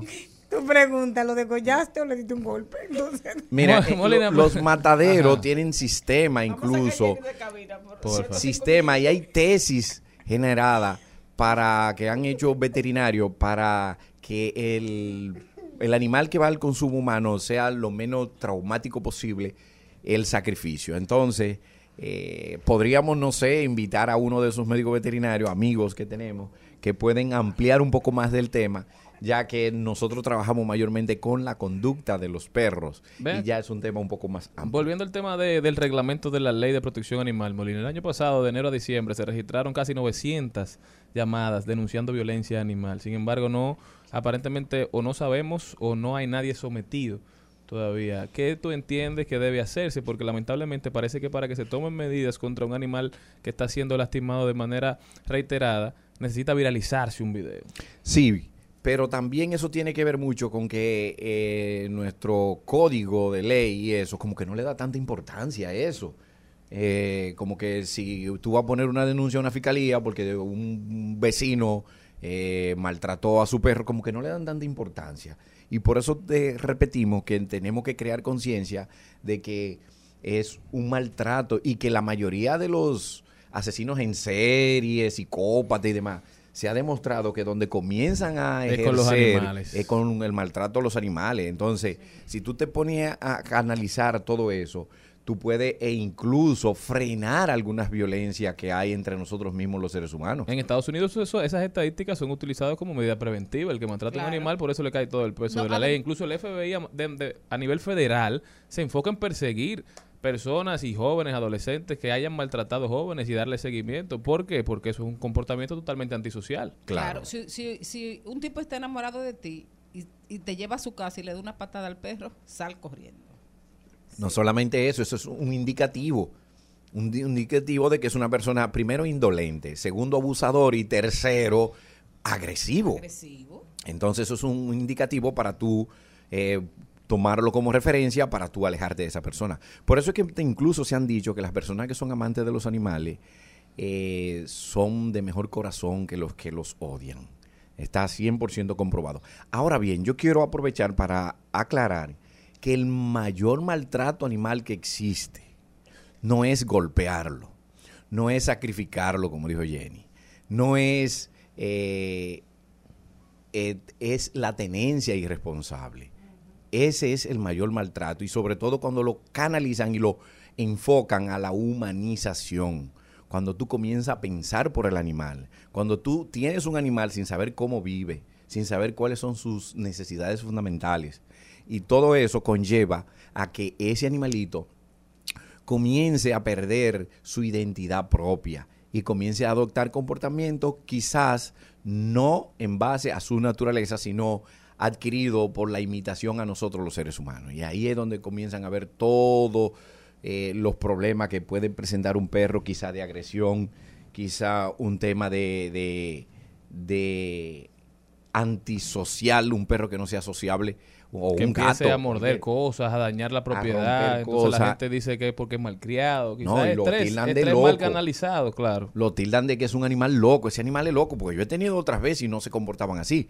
También eso tiene que ver que usted no hizo una selección adecuada, que usted tiene un animalito para complacerse a usted y usted tiene también entender que es de doble vía. Ese es un ser vivo que tiene sentimiento, que amerita respeto, porque la mayoría de la gente no quiere respetar a los animales. Bueno, señores, no nos respetamos a nosotros mismos. Ustedes nada más tienen que ver cómo en el tránsito aquí la gente no lee, no respeta la ley de tránsito. Hoy en día, miren, yo soy motorista, yo ando en mi moto y yo me sorprendo cómo hoy en día eh, los semáforos no se respetan incluso por los motoristas. Pero ¿por qué ustedes creen No, que eso eso es lo que pasa? menos. Porque no hay un régimen de consecuencia. Entonces lo mismo pasa con el maltrato animal. No hay un régimen de consecuencia y la gente entiende que no Todo es vale. nada, que todo, que, que todo está bien. Ramón Molina de Bolina K9. Ramón, ¿alguna invitación como siempre nos tienes? Sí, tenemos una invitación todos los domingos y los sábados a partir de las 5 de la tarde. Estamos eh, dando clases grupales. Eh, los sábados vía... Ah, pero te voy a anotar, Charlie, ahí. Sí. Sí, pero yo trabajo con los de raza y los de cuatro patas. Ah, bueno. O sea que por, un, Paco- por un tema de raza. Paco, Paco, Paco. No, mentira, yo trabajo con todo tipo de perros, así que Charlie puede, puedes, Pueden ir los puedes dos, ir pueden los ir los dos, pueden ir los dos. Ah, no dejes que dos. Son bien recibidos por allá y trataremos de aportarle un poquito más a su educación. Entonces, allá en la Feria Ganadera, Gabriel. los esperamos a las 5 de la tarde, los domingos, clases grupales. Así que, señores, me pueden contactar en el... Pero hay que pagar. ¿Cuánto hay que pagar? Eh, si es vía el club de los pastores alemanes, es gratis. Y si es vía Molina K9, se pagan 500 pesos por clase. 500 pesitos. Sí, bien, eso no, es... no, pero que la gente tiene que saber. No, claro, claro. Sí, claro, claro. Y además, con lo que sacan de Vale, ahí... ni paga eso por morir relajando. Uf, muchacho, más de ahí. Entonces, síganos en nuestras redes sociales con el usuario único Molina K9. Así que los esperamos y continúen de este excelente programa. Al mediodía, al mediodía, al mediodía con Mario y compañía. Presentamos 2020. 2020. Salud y bienestar. En Al Mediodía. Con Mariotti y compañía.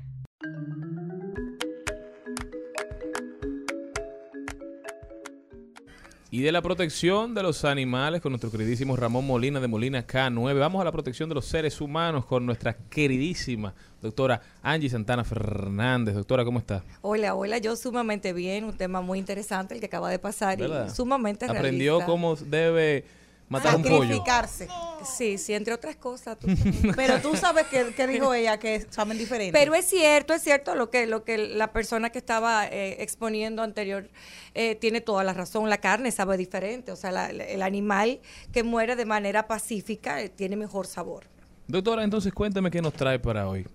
Mira, tú sabes que eh, mañana es un día bastante especial eh, para todo el mundo y sobre todo para nosotras las mujeres.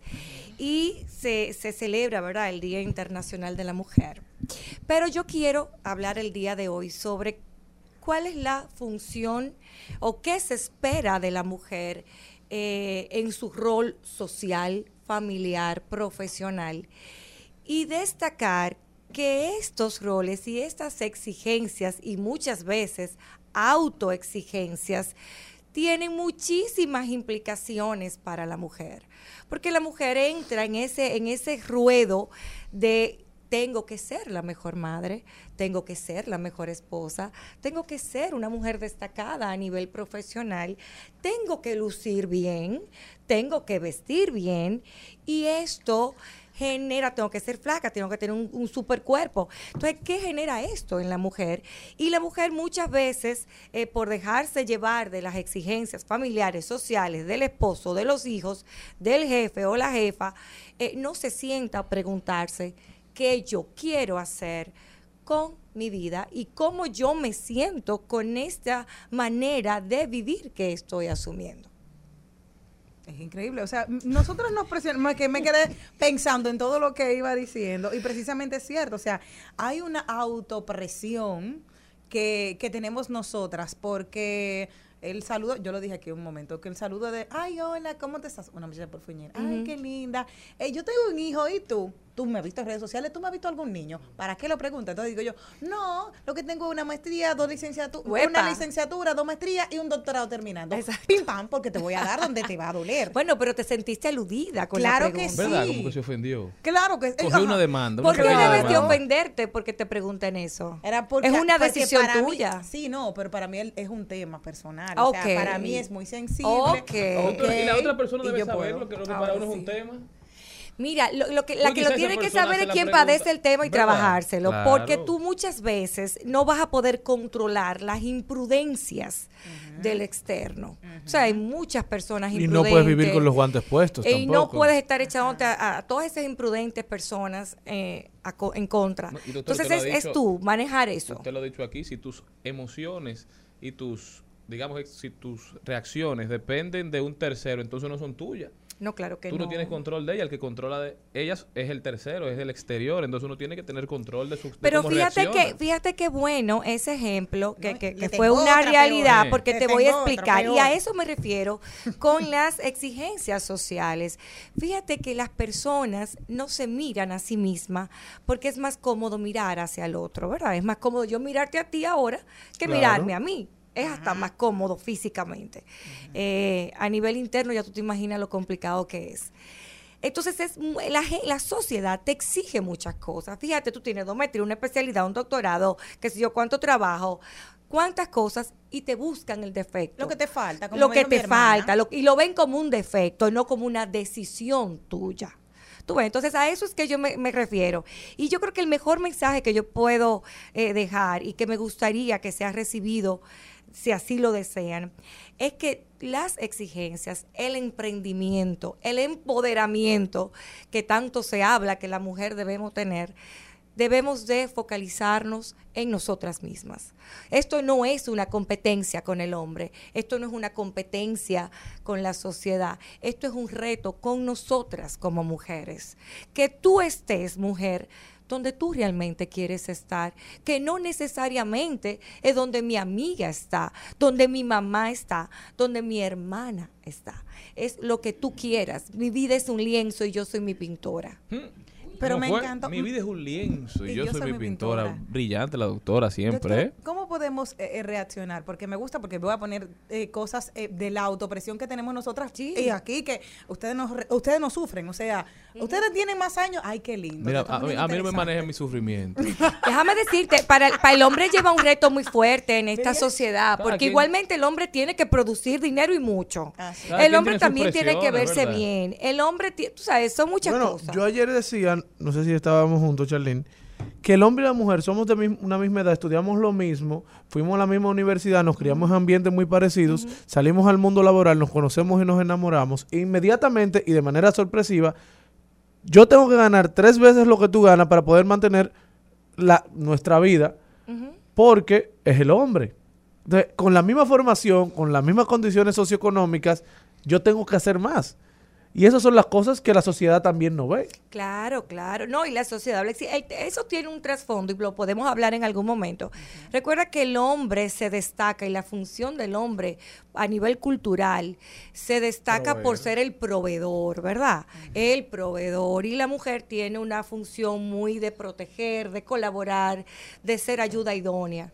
Eh, algunas personas así todavía lo piensan, otras no. Depende. En el caso de, la- de lo que le iba a decir, me, me sucedió, fui a ver a una amiga, acababa de parir, ay, qué chulo, tu bebé, qué bonito, que bueno, tu bendición, porque todo súper bien.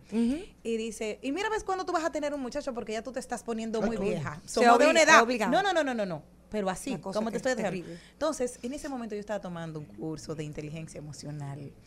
Ya sabes que yo me mordí la lengua porque yo le quería decir tantas cosas y herirla con la misma dimensión multiplicada cinco veces Wow. de cómo me hacía. Claro, Claro. porque no era para que se parara. Entonces yo dice, ¿para qué yo voy a buscar a mi ex que no sirve de nada para tener un hijo contigo para decir tengo un hijo? Exacto. Entonces, eso, yo, pero si le decía eso en ese momento que yo sabía que estaba con una cesárea acabada, dije, mejor me controlo. Qué Pero tú, bueno, yo te ¿cómo? felicito. Creo que aprobaste muy Yo bien creo- el curso. Pero un aplauso. ese- Eh, ese- Pero. ¿qué te haces? Claro, son de las Sí. cosas que tú ves todos los días y que tienes todos los días. Claro. ¿Cómo podemos reaccionar? ¿Cuáles son las herramientas que nos das? Excelente, me encanta tu pregunta porque porque en tu caso fue con eso. De- Pero hay otras mujeres también. que con otra, ¿entiendes? O sea, porque, por ejemplo, ¿por qué te quedaste en la casa a cuidar a tus hijos y no te desarrollaste a nivel profesional? Eh, ¿Por qué estás con esa pareja que no te aporta mucho? ¿O por qué estás, entiendes? Siempre va a haber algo. ¿Qué tenemos que tomar en cuenta? Aquí la competencia es contigo como ser humano. Aquí la competencia no es con el de al lado, ni con el de al frente, ni con el de atrás, ni con el de abajo, ni con el de arriba. Tú, tú tienes que tener una responsabilidad contigo como ser humano. Y dentro de esa responsabilidad está conocerte y conocer para dónde vas, qué quieres, cómo lo quieres, cuándo lo quieres. Y cuando tú tengas las respuestas sinceras a esa pregunta, tú te cierras a todo lo que está a tu alrededor. Porque ¿qué es lo que pasa con esto? Que nos hemos acostumbrado a alimentarnos de las expectativas que otros Han puesto en nosotros. han puesto en nosotros. Es tan así, fíjate que muchas personas se co- consideran algunas cosas bellas y algunas cosas feas. Pero ¿quién lo dijo? Claro. ¿Entiendes? O sea, algunas cosas buenas, algunas cosas... Entonces tienes que tú, como persona, nosotros como seres humanos, tener la claridad. Y escuchaba de algo qué esta mañana, quiero. algo esta mañana que decía algo parecido, como tú eres la, se supone que el que más debe quererse a sí mismo eres tú. Sin embargo, te importa lo que piensan todos de ti, menos lo que tú mismo piensas de ti. Eso muchas veces pasa cuando no tengo claro quién soy y cómo soy. Y que yo, mi autoestima y mi autoconcepto es alimentado por lo exterior y por las opiniones que los demás tienen de mí. ¿Entiendes? Hace un tiempo, algunos a lo mejor cinco o seis años, yo recuerdo una persona que fue a consulta. Me recuerda mucho a ella lo que me acabas de decir. Me decía, Angie, me siento sumamente mal porque yo decidí no tener hijos. Yo no quiero tener hijos. Y yo te voy a decir una cosa, eso a mí en ese momento llamó mucho mi atención y luego comencé a investigar sobre todo eso. Yo dije, ¿sabes qué? Luego de un tiempo, eres una persona brillantemente responsable, admirable, porque tú sabes que tu rol, el que tú quieres desempeñar en este planeta Tierra, no tiene nada que ver con ser madre. Entonces, ¿para qué vas a poner a llenar expectativas familiares y sociales a, a meterte en una situación que va a implicar todo el esfuerzo durante toda tu vida que tú no lo quieres cumplir? Entonces, eso, se- eso es ser responsable Claro. con uno mismo. Y esa autopresión generada, doctora, por un tema social, de que tengo que compartir con la doctora, aunque ella drena mis energías, aunque ella eh, me hace mal. Muchísima gente con la que uno convive todos los días y uno No dice, sé por qué bueno, me pones a mí de ejemplo, pero bueno. Claro, exacto. Yo me, yo me pensé, dije, lo para no poner a Jenny. no, tampoco a Jenny, No, tampoco a. Jenny. No, Eh, pero no, nos pasa, creo que muchísimas veces con muchísima gente en, en- Claro. en espacios no controlados que tú dices, bueno, tengo que convivir con esta persona porque me toca. Nos toca. No, no, te voy a explicar. A ver, ahí entra un poquito el tema de no me toca, o sea, no, me, no lo tengo que asumir como bueno y válido. Y también el tema que hablamos ahorita de conocernos y tener una muy buena inteligencia emocional. Lo que tú estás mencionando son vampiros emocionales. Son personas que te drenan, que, que tú te sientas al lado de esa persona y tú, tú cruzas dos palabras y tú sientes como que El se te fue se la energía, Te ¿verdad? Y cargas, te te cargas. cargas. Entonces, ¿qué tenemos que hacer? Tenemos que cuidarnos. Y si es totalmente obligatorio nosotros compartir con esa persona, porque es parte de nuestro ambiente laboral o nuestro ambiente familiar, poner y tomar las medidas necesarias de mantener y tener el contacto mínimo con esa persona. Es tu derecho. Ahorita yo decía, nosotros tenemos una sola vida y somos los dueños de esa vida. Pues yo tengo que poner, así como cuando tú compras una casa, que lo primero que tú haces es ponerle verja, lo primero que tú haces es poner distancia Magistral. y límites de lo que te haga daño. ¿Y cuándo es familia? Igualito, lo mismo. Eso pasa muchísimo, déjame decirte. Es que es mi mamá, es que es mi hermana, no importa. Tú debes respetar, porque es tu deber como hija o como familia, respetar y decir las cosas de buena forma, pero decirlas. es decirlas. Porque tú no ganas nada con tener una relación que hasta cierto punto no es sincera, es hipócrita, porque no es, una, no es agradable. eh, para tú decir que tú estás honrando a ese familiar. Entonces es mejor decirlo con respeto y poner tus límites. Y distancia. Totalmente. Yo recuerdo una ocasión una paciente que le dijo a, a su papá, le dijo, mira, yo te quiero y siempre te voy a querer. Sin embargo, solo quiero hablar contigo una vez a la semana. Porque si hablo más de ahí, me irritas y no soy productiva. Y esto es por esto, esto y esto. Por ejemplo, tú sabes, hay otras maneras más suavecitas, pero ella tuvo que recurrir a ser tan clara para poder cuidarse y eso no está mal. Todo se puede decir con respeto, buscando el lugar adecuado de decirlo y el momento adecuado. Y hay gente también que inclusive se va del país para alejarse de, De situaciones, de situaciones personas. familiares tóxicas porque no tienen la capacidad de asumir una conversación y de, o, o- o una postura. Claro, o hay familiares que tú le pones límites y ellos los, los pasan, o sea, no respetan tu palabra. Muchísimas suegras. Yo le he recomendado a varios pacientes en situaciones que lo ameritan el distanciarse, aún, o sea, de, de mudarse de casa o irse a estudiar fuera, eh, para que puedan tener una calidad de vida importante. ¿Dónde te puede conseguir la gente? Pero antes de eso, Jenny, saber, ¿cuáles son esos tips para saber que te estás autopresionando? Porque muchas veces quizás no nos damos cuenta. No, y hay veces que entonces se usa como excusa. Porque también hay que presionarse un poquito, doctora. No hay gente que, que se dedica a vago, doctora. Bueno, una ¿Cuándo tú te cosa- estás autopresionando y cuándo es que de verdad tú Una cosa es presionarse y otra cosa es tú exigirte responsabilidades claro. que no son necesarias. Entonces, ¿qué tú te puedes dar cuenta? Mira, cuando hay personas que dicen, a mí 24 horas del día no me dan para resolver todo lo que tengo que hacer, siéntate y planifícate, porque hay un tema de prioridades que no es, no es tan clara. Cuando físicamente ya tú estás teniendo eh, al- al- alguna sintomatología, que la espalda, que la cabeza, eh, que los pies, ese tipo de cosas.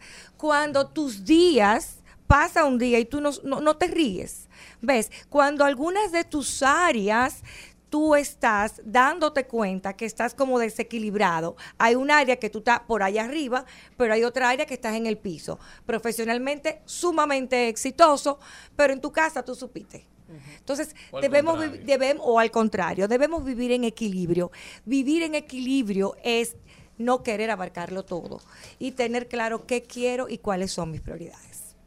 Qué maravilla. Ahora sí, dime sí. tus redes sociales y tu teléfono donde la gente te puede conseguir. Claro, cas.rd, la dirección de Instagram del centro, y Angie Fernández, mi dirección personal.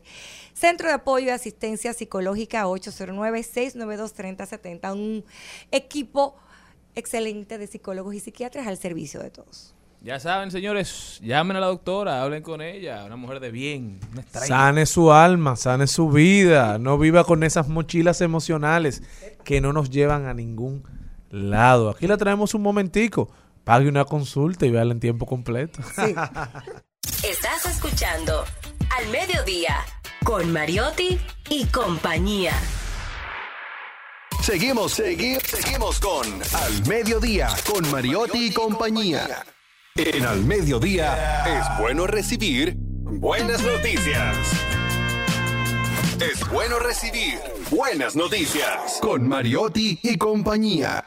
Estamos de vuelta, mi gente Charlie Mariotti Paz, como siempre con todos ustedes. Recuerden que estamos por Rumba 98.5 para la provincia de Santo Domingo y el Distrito Nacional, Mambo 94.7 FM para la provincia de La Altagracia, Higüey, Bávaro y Punta Cana, y Premium 101.1 para casi todo el Cibao, Santiago, Moca, La Vega, Salcedo, Bonao y San Francisco de Macorís, así como en las redes sociales como al Mediodía Radio, Twitter, TikTok, Instagram, Facebook y en vivo también por rumba985fm.com, donde quiera que esté, puede acompañarnos y nos puede permitir a nosotros acompañarles, llevándole información sin sufrición, diversidad divertida. Una buena noticia es que la Superintendencia de Electricidad entrega los certificados a 150 técnicos electricistas. Realizó la primera entrega de certificaciones y licencias a más de 150 técnicos. Adicionalmente, esto lo que hará es que da una especie de garantía para los usuarios del servicio público de electricidad, ya que contarán con técnicos debidamente probados y certificados que realizarán un trabajo de calidad con las competencias necesarias para el ejercicio de sus funciones y contribuyendo a un mercado más competitivo y eficiente. Felicidades para la superintendencia. Ojalá y todos los entes reguladores otorgaran certificaciones y certificados para los profesionales de las áreas. Así uno cuando los necesite sabe que está contratando una persona responsable, una persona que cumple con los parámetros y que le va a dar un trabajo de calidad cada vez más necesario para dignificar no solamente el servicio que recibimos, sino las profesiones que ejercen los técnicos en nuestro país. Felicidades para la Superintendencia de Electricidad. Esperemos que sigan haciendo el buen trabajo. Continuamos. Tu propio camino en Al Mediodía con Mariotti y compañía. Y estamos sumamente felices de recibir aquí a Lucía Sarita, quien es licenciada en enfermería, tiene una maestría en todo lo que es administración en centros de salud en Estados Unidos, tiene más de 30 años que se fue de República Dominicana, pero quiso venir a sembrar y traer una nueva modalidad de residencias para personas mayores y trajo su emprendimiento Sarita Celeste Homes by Majesty Residence. Hola, Sarita. Hola, hola, Lucía, ¿cómo estás? Muy buenas tardes a todos y muchas gracias por invitarme a su programa. Estoy sumamente contenta de estar aquí. Cuéntanos cómo surge la idea de traer una residencia aquí a República Dominicana. Bueno, como muchas personas ya saben, eso fue una historia personal, un toque personal, mediante a mi tía abuela, Teresa, mi querida mamá Tete, la cual fue diagnosticada con Alzheimer o demencia hace varios añitos ya. Entonces yo vine aquí, llego al país y empecé a buscar eh, hogares de envejecientes. Y al hacer esto me di cuenta que en realidad eh, no había eh, un hogar de envejecientes el cual eh, tenía los estándares que yo estaba buscando, en el sentido de que no habían códigos, lo que existían aquí estaban... Desfasados. exactamente. Entonces, eh, luego de eso, yo me uní a Majestic Residences allá en los Estados Unidos. Desde que llegué a Nueva York, le expliqué a mi socio, Chuck Pangiovanni, lo que estaba sucediendo aquí en la República Dominicana. Él inmediatamente se interesó porque él es un trabajador social, tiene muchos años en eso. Y vino al país y cuando empezó a visitar centros de envejecientes se dio cuenta de lo que estaba sucediendo aquí, lamentablemente, en la República Dominicana. Y de ahí eh, surgió esta idea. Yo creo, eh, Lucía, que nadie quiere al final del día eh, enviar a un familiar a una residencia de envejecientes. No es la idea casi nunca. Porque, bueno, la experiencia del país es que son lugares donde el trato y el cariño no es el del hogar.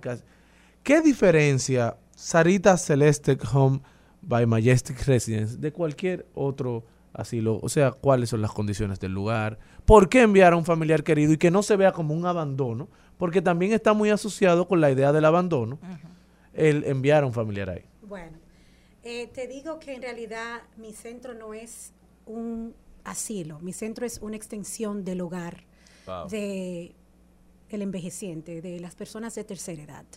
Eh, aparte de esto, eh, mi centro es tipo boutique. ¿Qué quiero decir con esto?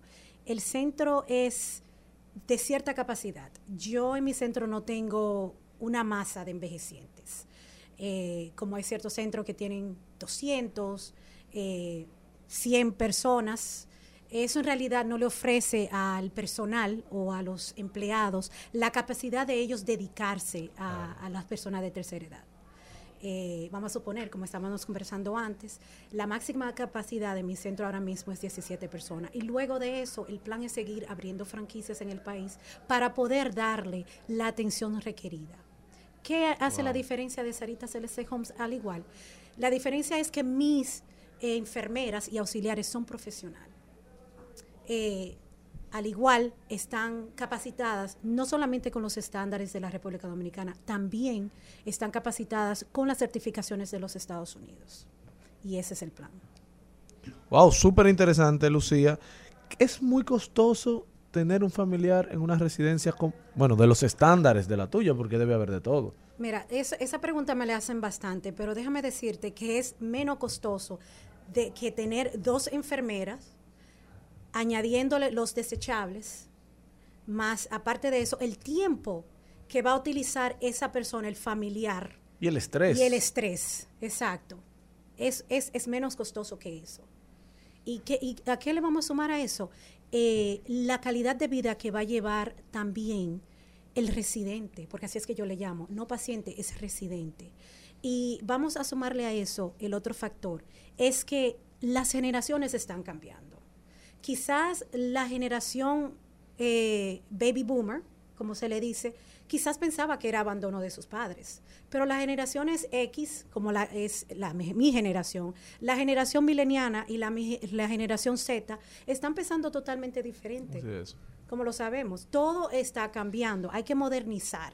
Y no es abandono de papá y mamá, sino que mamá y papá necesitan su espacio. ¿En qué sentido? De que ellos ya están viviendo más tiempo. El promedio de vida anteriormente de un padre, de una madre, era alrededor de 60, 65 años. ¿Cuánto están viviendo los, los- lo- las personas de tercera edad? Hasta 80, 90 años. Así es. Así que uno tiene que destacarse por eso, uno tiene que pensar en esas cosas. Y eso es que dices, y discúlpame Charlene, para que no se vaya la idea, eso que dices va muy de la mano con el modelo de construcción actual. Ya antes vivíamos en casas súper espaciosas, donde había habitaciones de más, o en una habitación que habían dos camas, y había espacio para tener un familiar. Exacto. Ya el modelo de construcción actual, donde están viviendo la gente de las nuevas generaciones, son súper pequeños. Y no le brinda la comodidad a un envejeciente para poder disfrutar los últimos años o los años que le queden de vida en plenitud y compartiendo con gente que también quieran vivir la misma etapa, porque también se vuelve una asociación de amigos. Eh, todas esas personas que no necesariamente tienen que ser ancianos ya muriéndose, que puedan compartir, jugar cartas, en una vida que ya va tan rápido, donde el familiar probablemente no puede dedica- dedicarle el tiempo que quiera a ese, a ese familiar. Charlene.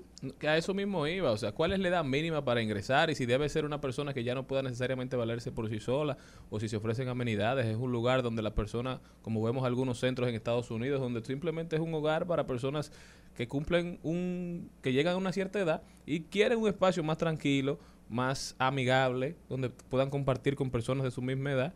Eh, ¿Cuál es la dinámica al final? Bueno, la dinámica, yo lo que digo es personas de tercera edad. En realidad hay personas que se sienten muy solas porque ya no tienen sus hijos al lado y ellos quieren estar alrededor de personas que sean de mentalidad común. Eh, las amenidades, amenidades tenemos eh, habitaciones amplias, tenemos áreas verdes, tenemos un sinnúmero de actividades como yoga, ejercicios. Aparte de eso, eh, tenemos, estamos al frente del Club Arroyo Hondo y hemos formado esa sociedad, lo cual nos distingue a nosotros, que ellos pueden tener natación, lo que están capacitados para tener ese tipo de actividades. Eh, hay una cancha de tenis en el Club Arroyo Hondo, también hay clase de zumba, también hay ejercicios, o sea, hay un sinnúmero de cosas que le facilita a la persona que vive en mi centro para, para hacer eso. Eh, o sea, que nosotros ofrecemos muchas... eh, Es un hotel, Un hotel. es un te- hotel. ustedes tienen que ir. Yo espero que ustedes después de... Me esto queda en la, a me la calle al lado de mi casa, Ah, así que puedo ir en cualquier Espero- momento. Y no sé por qué no han ido, pero de verdad que eh, todas las personas que van se quedan eh, súper contentas porque lo que yo ofrezco es algo bien diferente a lo que existe aquí en el país. No es algo deprimente. Incluye visitas, o sea, los familiares que tienen Claro, un- tenemos un horario de visita que es de lunes a domingo de eh, 10 de la mañana, 11 y media de la mañana, porque obviamente eh, tenemos un Protocolos, me imagino. Protocolo, entonces luego las visitas se reinician de 2 de la tarde a las 6 de la tarde. Ah, pero súper bien. Algo, algo que tuve la oportunidad, precisamente gracias a, a la amistad que tengo con Lucía, es de estuve en, un- en esos centros, en los otros que nosotros tuvimos la oportunidad, de donde ella sacó eh, la inspiración, que es su, su tía abuela, la mamá Tete, y eran deprimentes. Sin embargo, cuando vas a Sarita Celeste Home, tú te sientes que es como un lugar que late solo. O sea, eso es, tú te sientes como que voy a estar con alguien de familia. Y, y eso es lo que ella quiere transmitir a través de su centro. ¿Cómo la gente se puede poner en contacto contigo? ¿Dónde se puede, cómo se puede solicitar ser parte de, de esta iniciativa tuya? Sí, pueden ir varios eh, eh, diferentes tipos de, social media eh, mediante a mi website que es Sarita Celeste Homes, eh, Instagram o Facebook que de Sarita Celeste Homes. y mediante a mi teléfono que yo misma lo tomo, que es el 809-870-0504. ¿Puede Lucía, una persona que quiera conocer el centro antes de enviar a un familiar, puede ir a visitar sin ningún problema? Sí, definitivamente. Durante esas horas que mencioné, tenemos lo que se llaman tours, que pueden hacer un open house, o sea, tenemos open house, que pueden Claro. visitar al centro y Y yo voy y ahí yo tengo comida, todo. merienda. Lo único que no se incluye es, eh, obviamente, Medicamentos, los medicamentos. Y si quieren, tienen otro tipo de, de requerimientos especiales, ahí hay una pequeña discusión que tenemos que hablar, en- entre otras cosas. Sí. No, claro, hay un paquete incluido. Si Sí. usted todo lo que usted quiera más de ahí, o se negocia con el centro o usted lo lleva. Exactamente, exactamente. Y la salida puede salir y, y entrar a cualquier hora la persona o hay es- régimen. hay régimen, obviamente, pero todo con permiso se puede. Todo con permiso se puede y con comunicación. Lo Para la tener- buena convivencia, ¿verdad? Exacto, hay que tener comunicación abierta. Señores, usted que tiene a su padre, a su madre, que ni siquiera está viviendo con usted, que pasa muchísimo, que muchas veces hay una, se reniegan a salir de su casa, pero que ya usted sabe que esa persona no tiene la oportunidad, no tiene las habilidades para vivir solo, porque cualquiera se cae, el joven se cae, la persona mayor se cae. Evalúe la opción, siéntese con su familiar, y evalúe la opción de que sus últimos años sean más cómodos. Usted lo visita dos veces por semana incluso. No más, porque tú tienes la, opor- No, no, no. oportunidad. Ah, Cuando viven en su casa. Ah, sí, claro. Usted lo visita dos veces por semana y entiende que los acompaña. Trate de buscarle a esa persona que usted de verdad ama un espacio donde siempre se encuentre acompañado por profesionales y donde usted también pueda ir a hacerle la visita, acompañarle y como bien dice Lucía, también llevárselo a su casa un día, dos días, todo se negocia. Y que no sea solamente un lugar de que ya viniste aquí a morirte, sino al revés, a ven a disfrutar los años que te quedan, porque te queda frente al club. O sea, yo creo que es la reiteración. ¿Dónde la gente te puede conseguir? Repite Ajá. el número de teléfono. 809-870-0504. Perfecto. Muchísimas gracias a Lucía Sarita, creadora de Sarita Celeste Home by Majestic Residence, un espacio novedoso que viene a contribuir con la calidad de vida de nuestros adultos mayores. Gracias a ti, gracias a todos ustedes por habernos acompañado. De verdad, señores, un placer siempre compartir con ustedes. Hasta mañana, mi gente. Esto fue al Mediodía Radio. Si Dios quiere. Hasta aquí, Mariotti y compañía. Hasta aquí, Mariotti y compañía. Hasta mañana.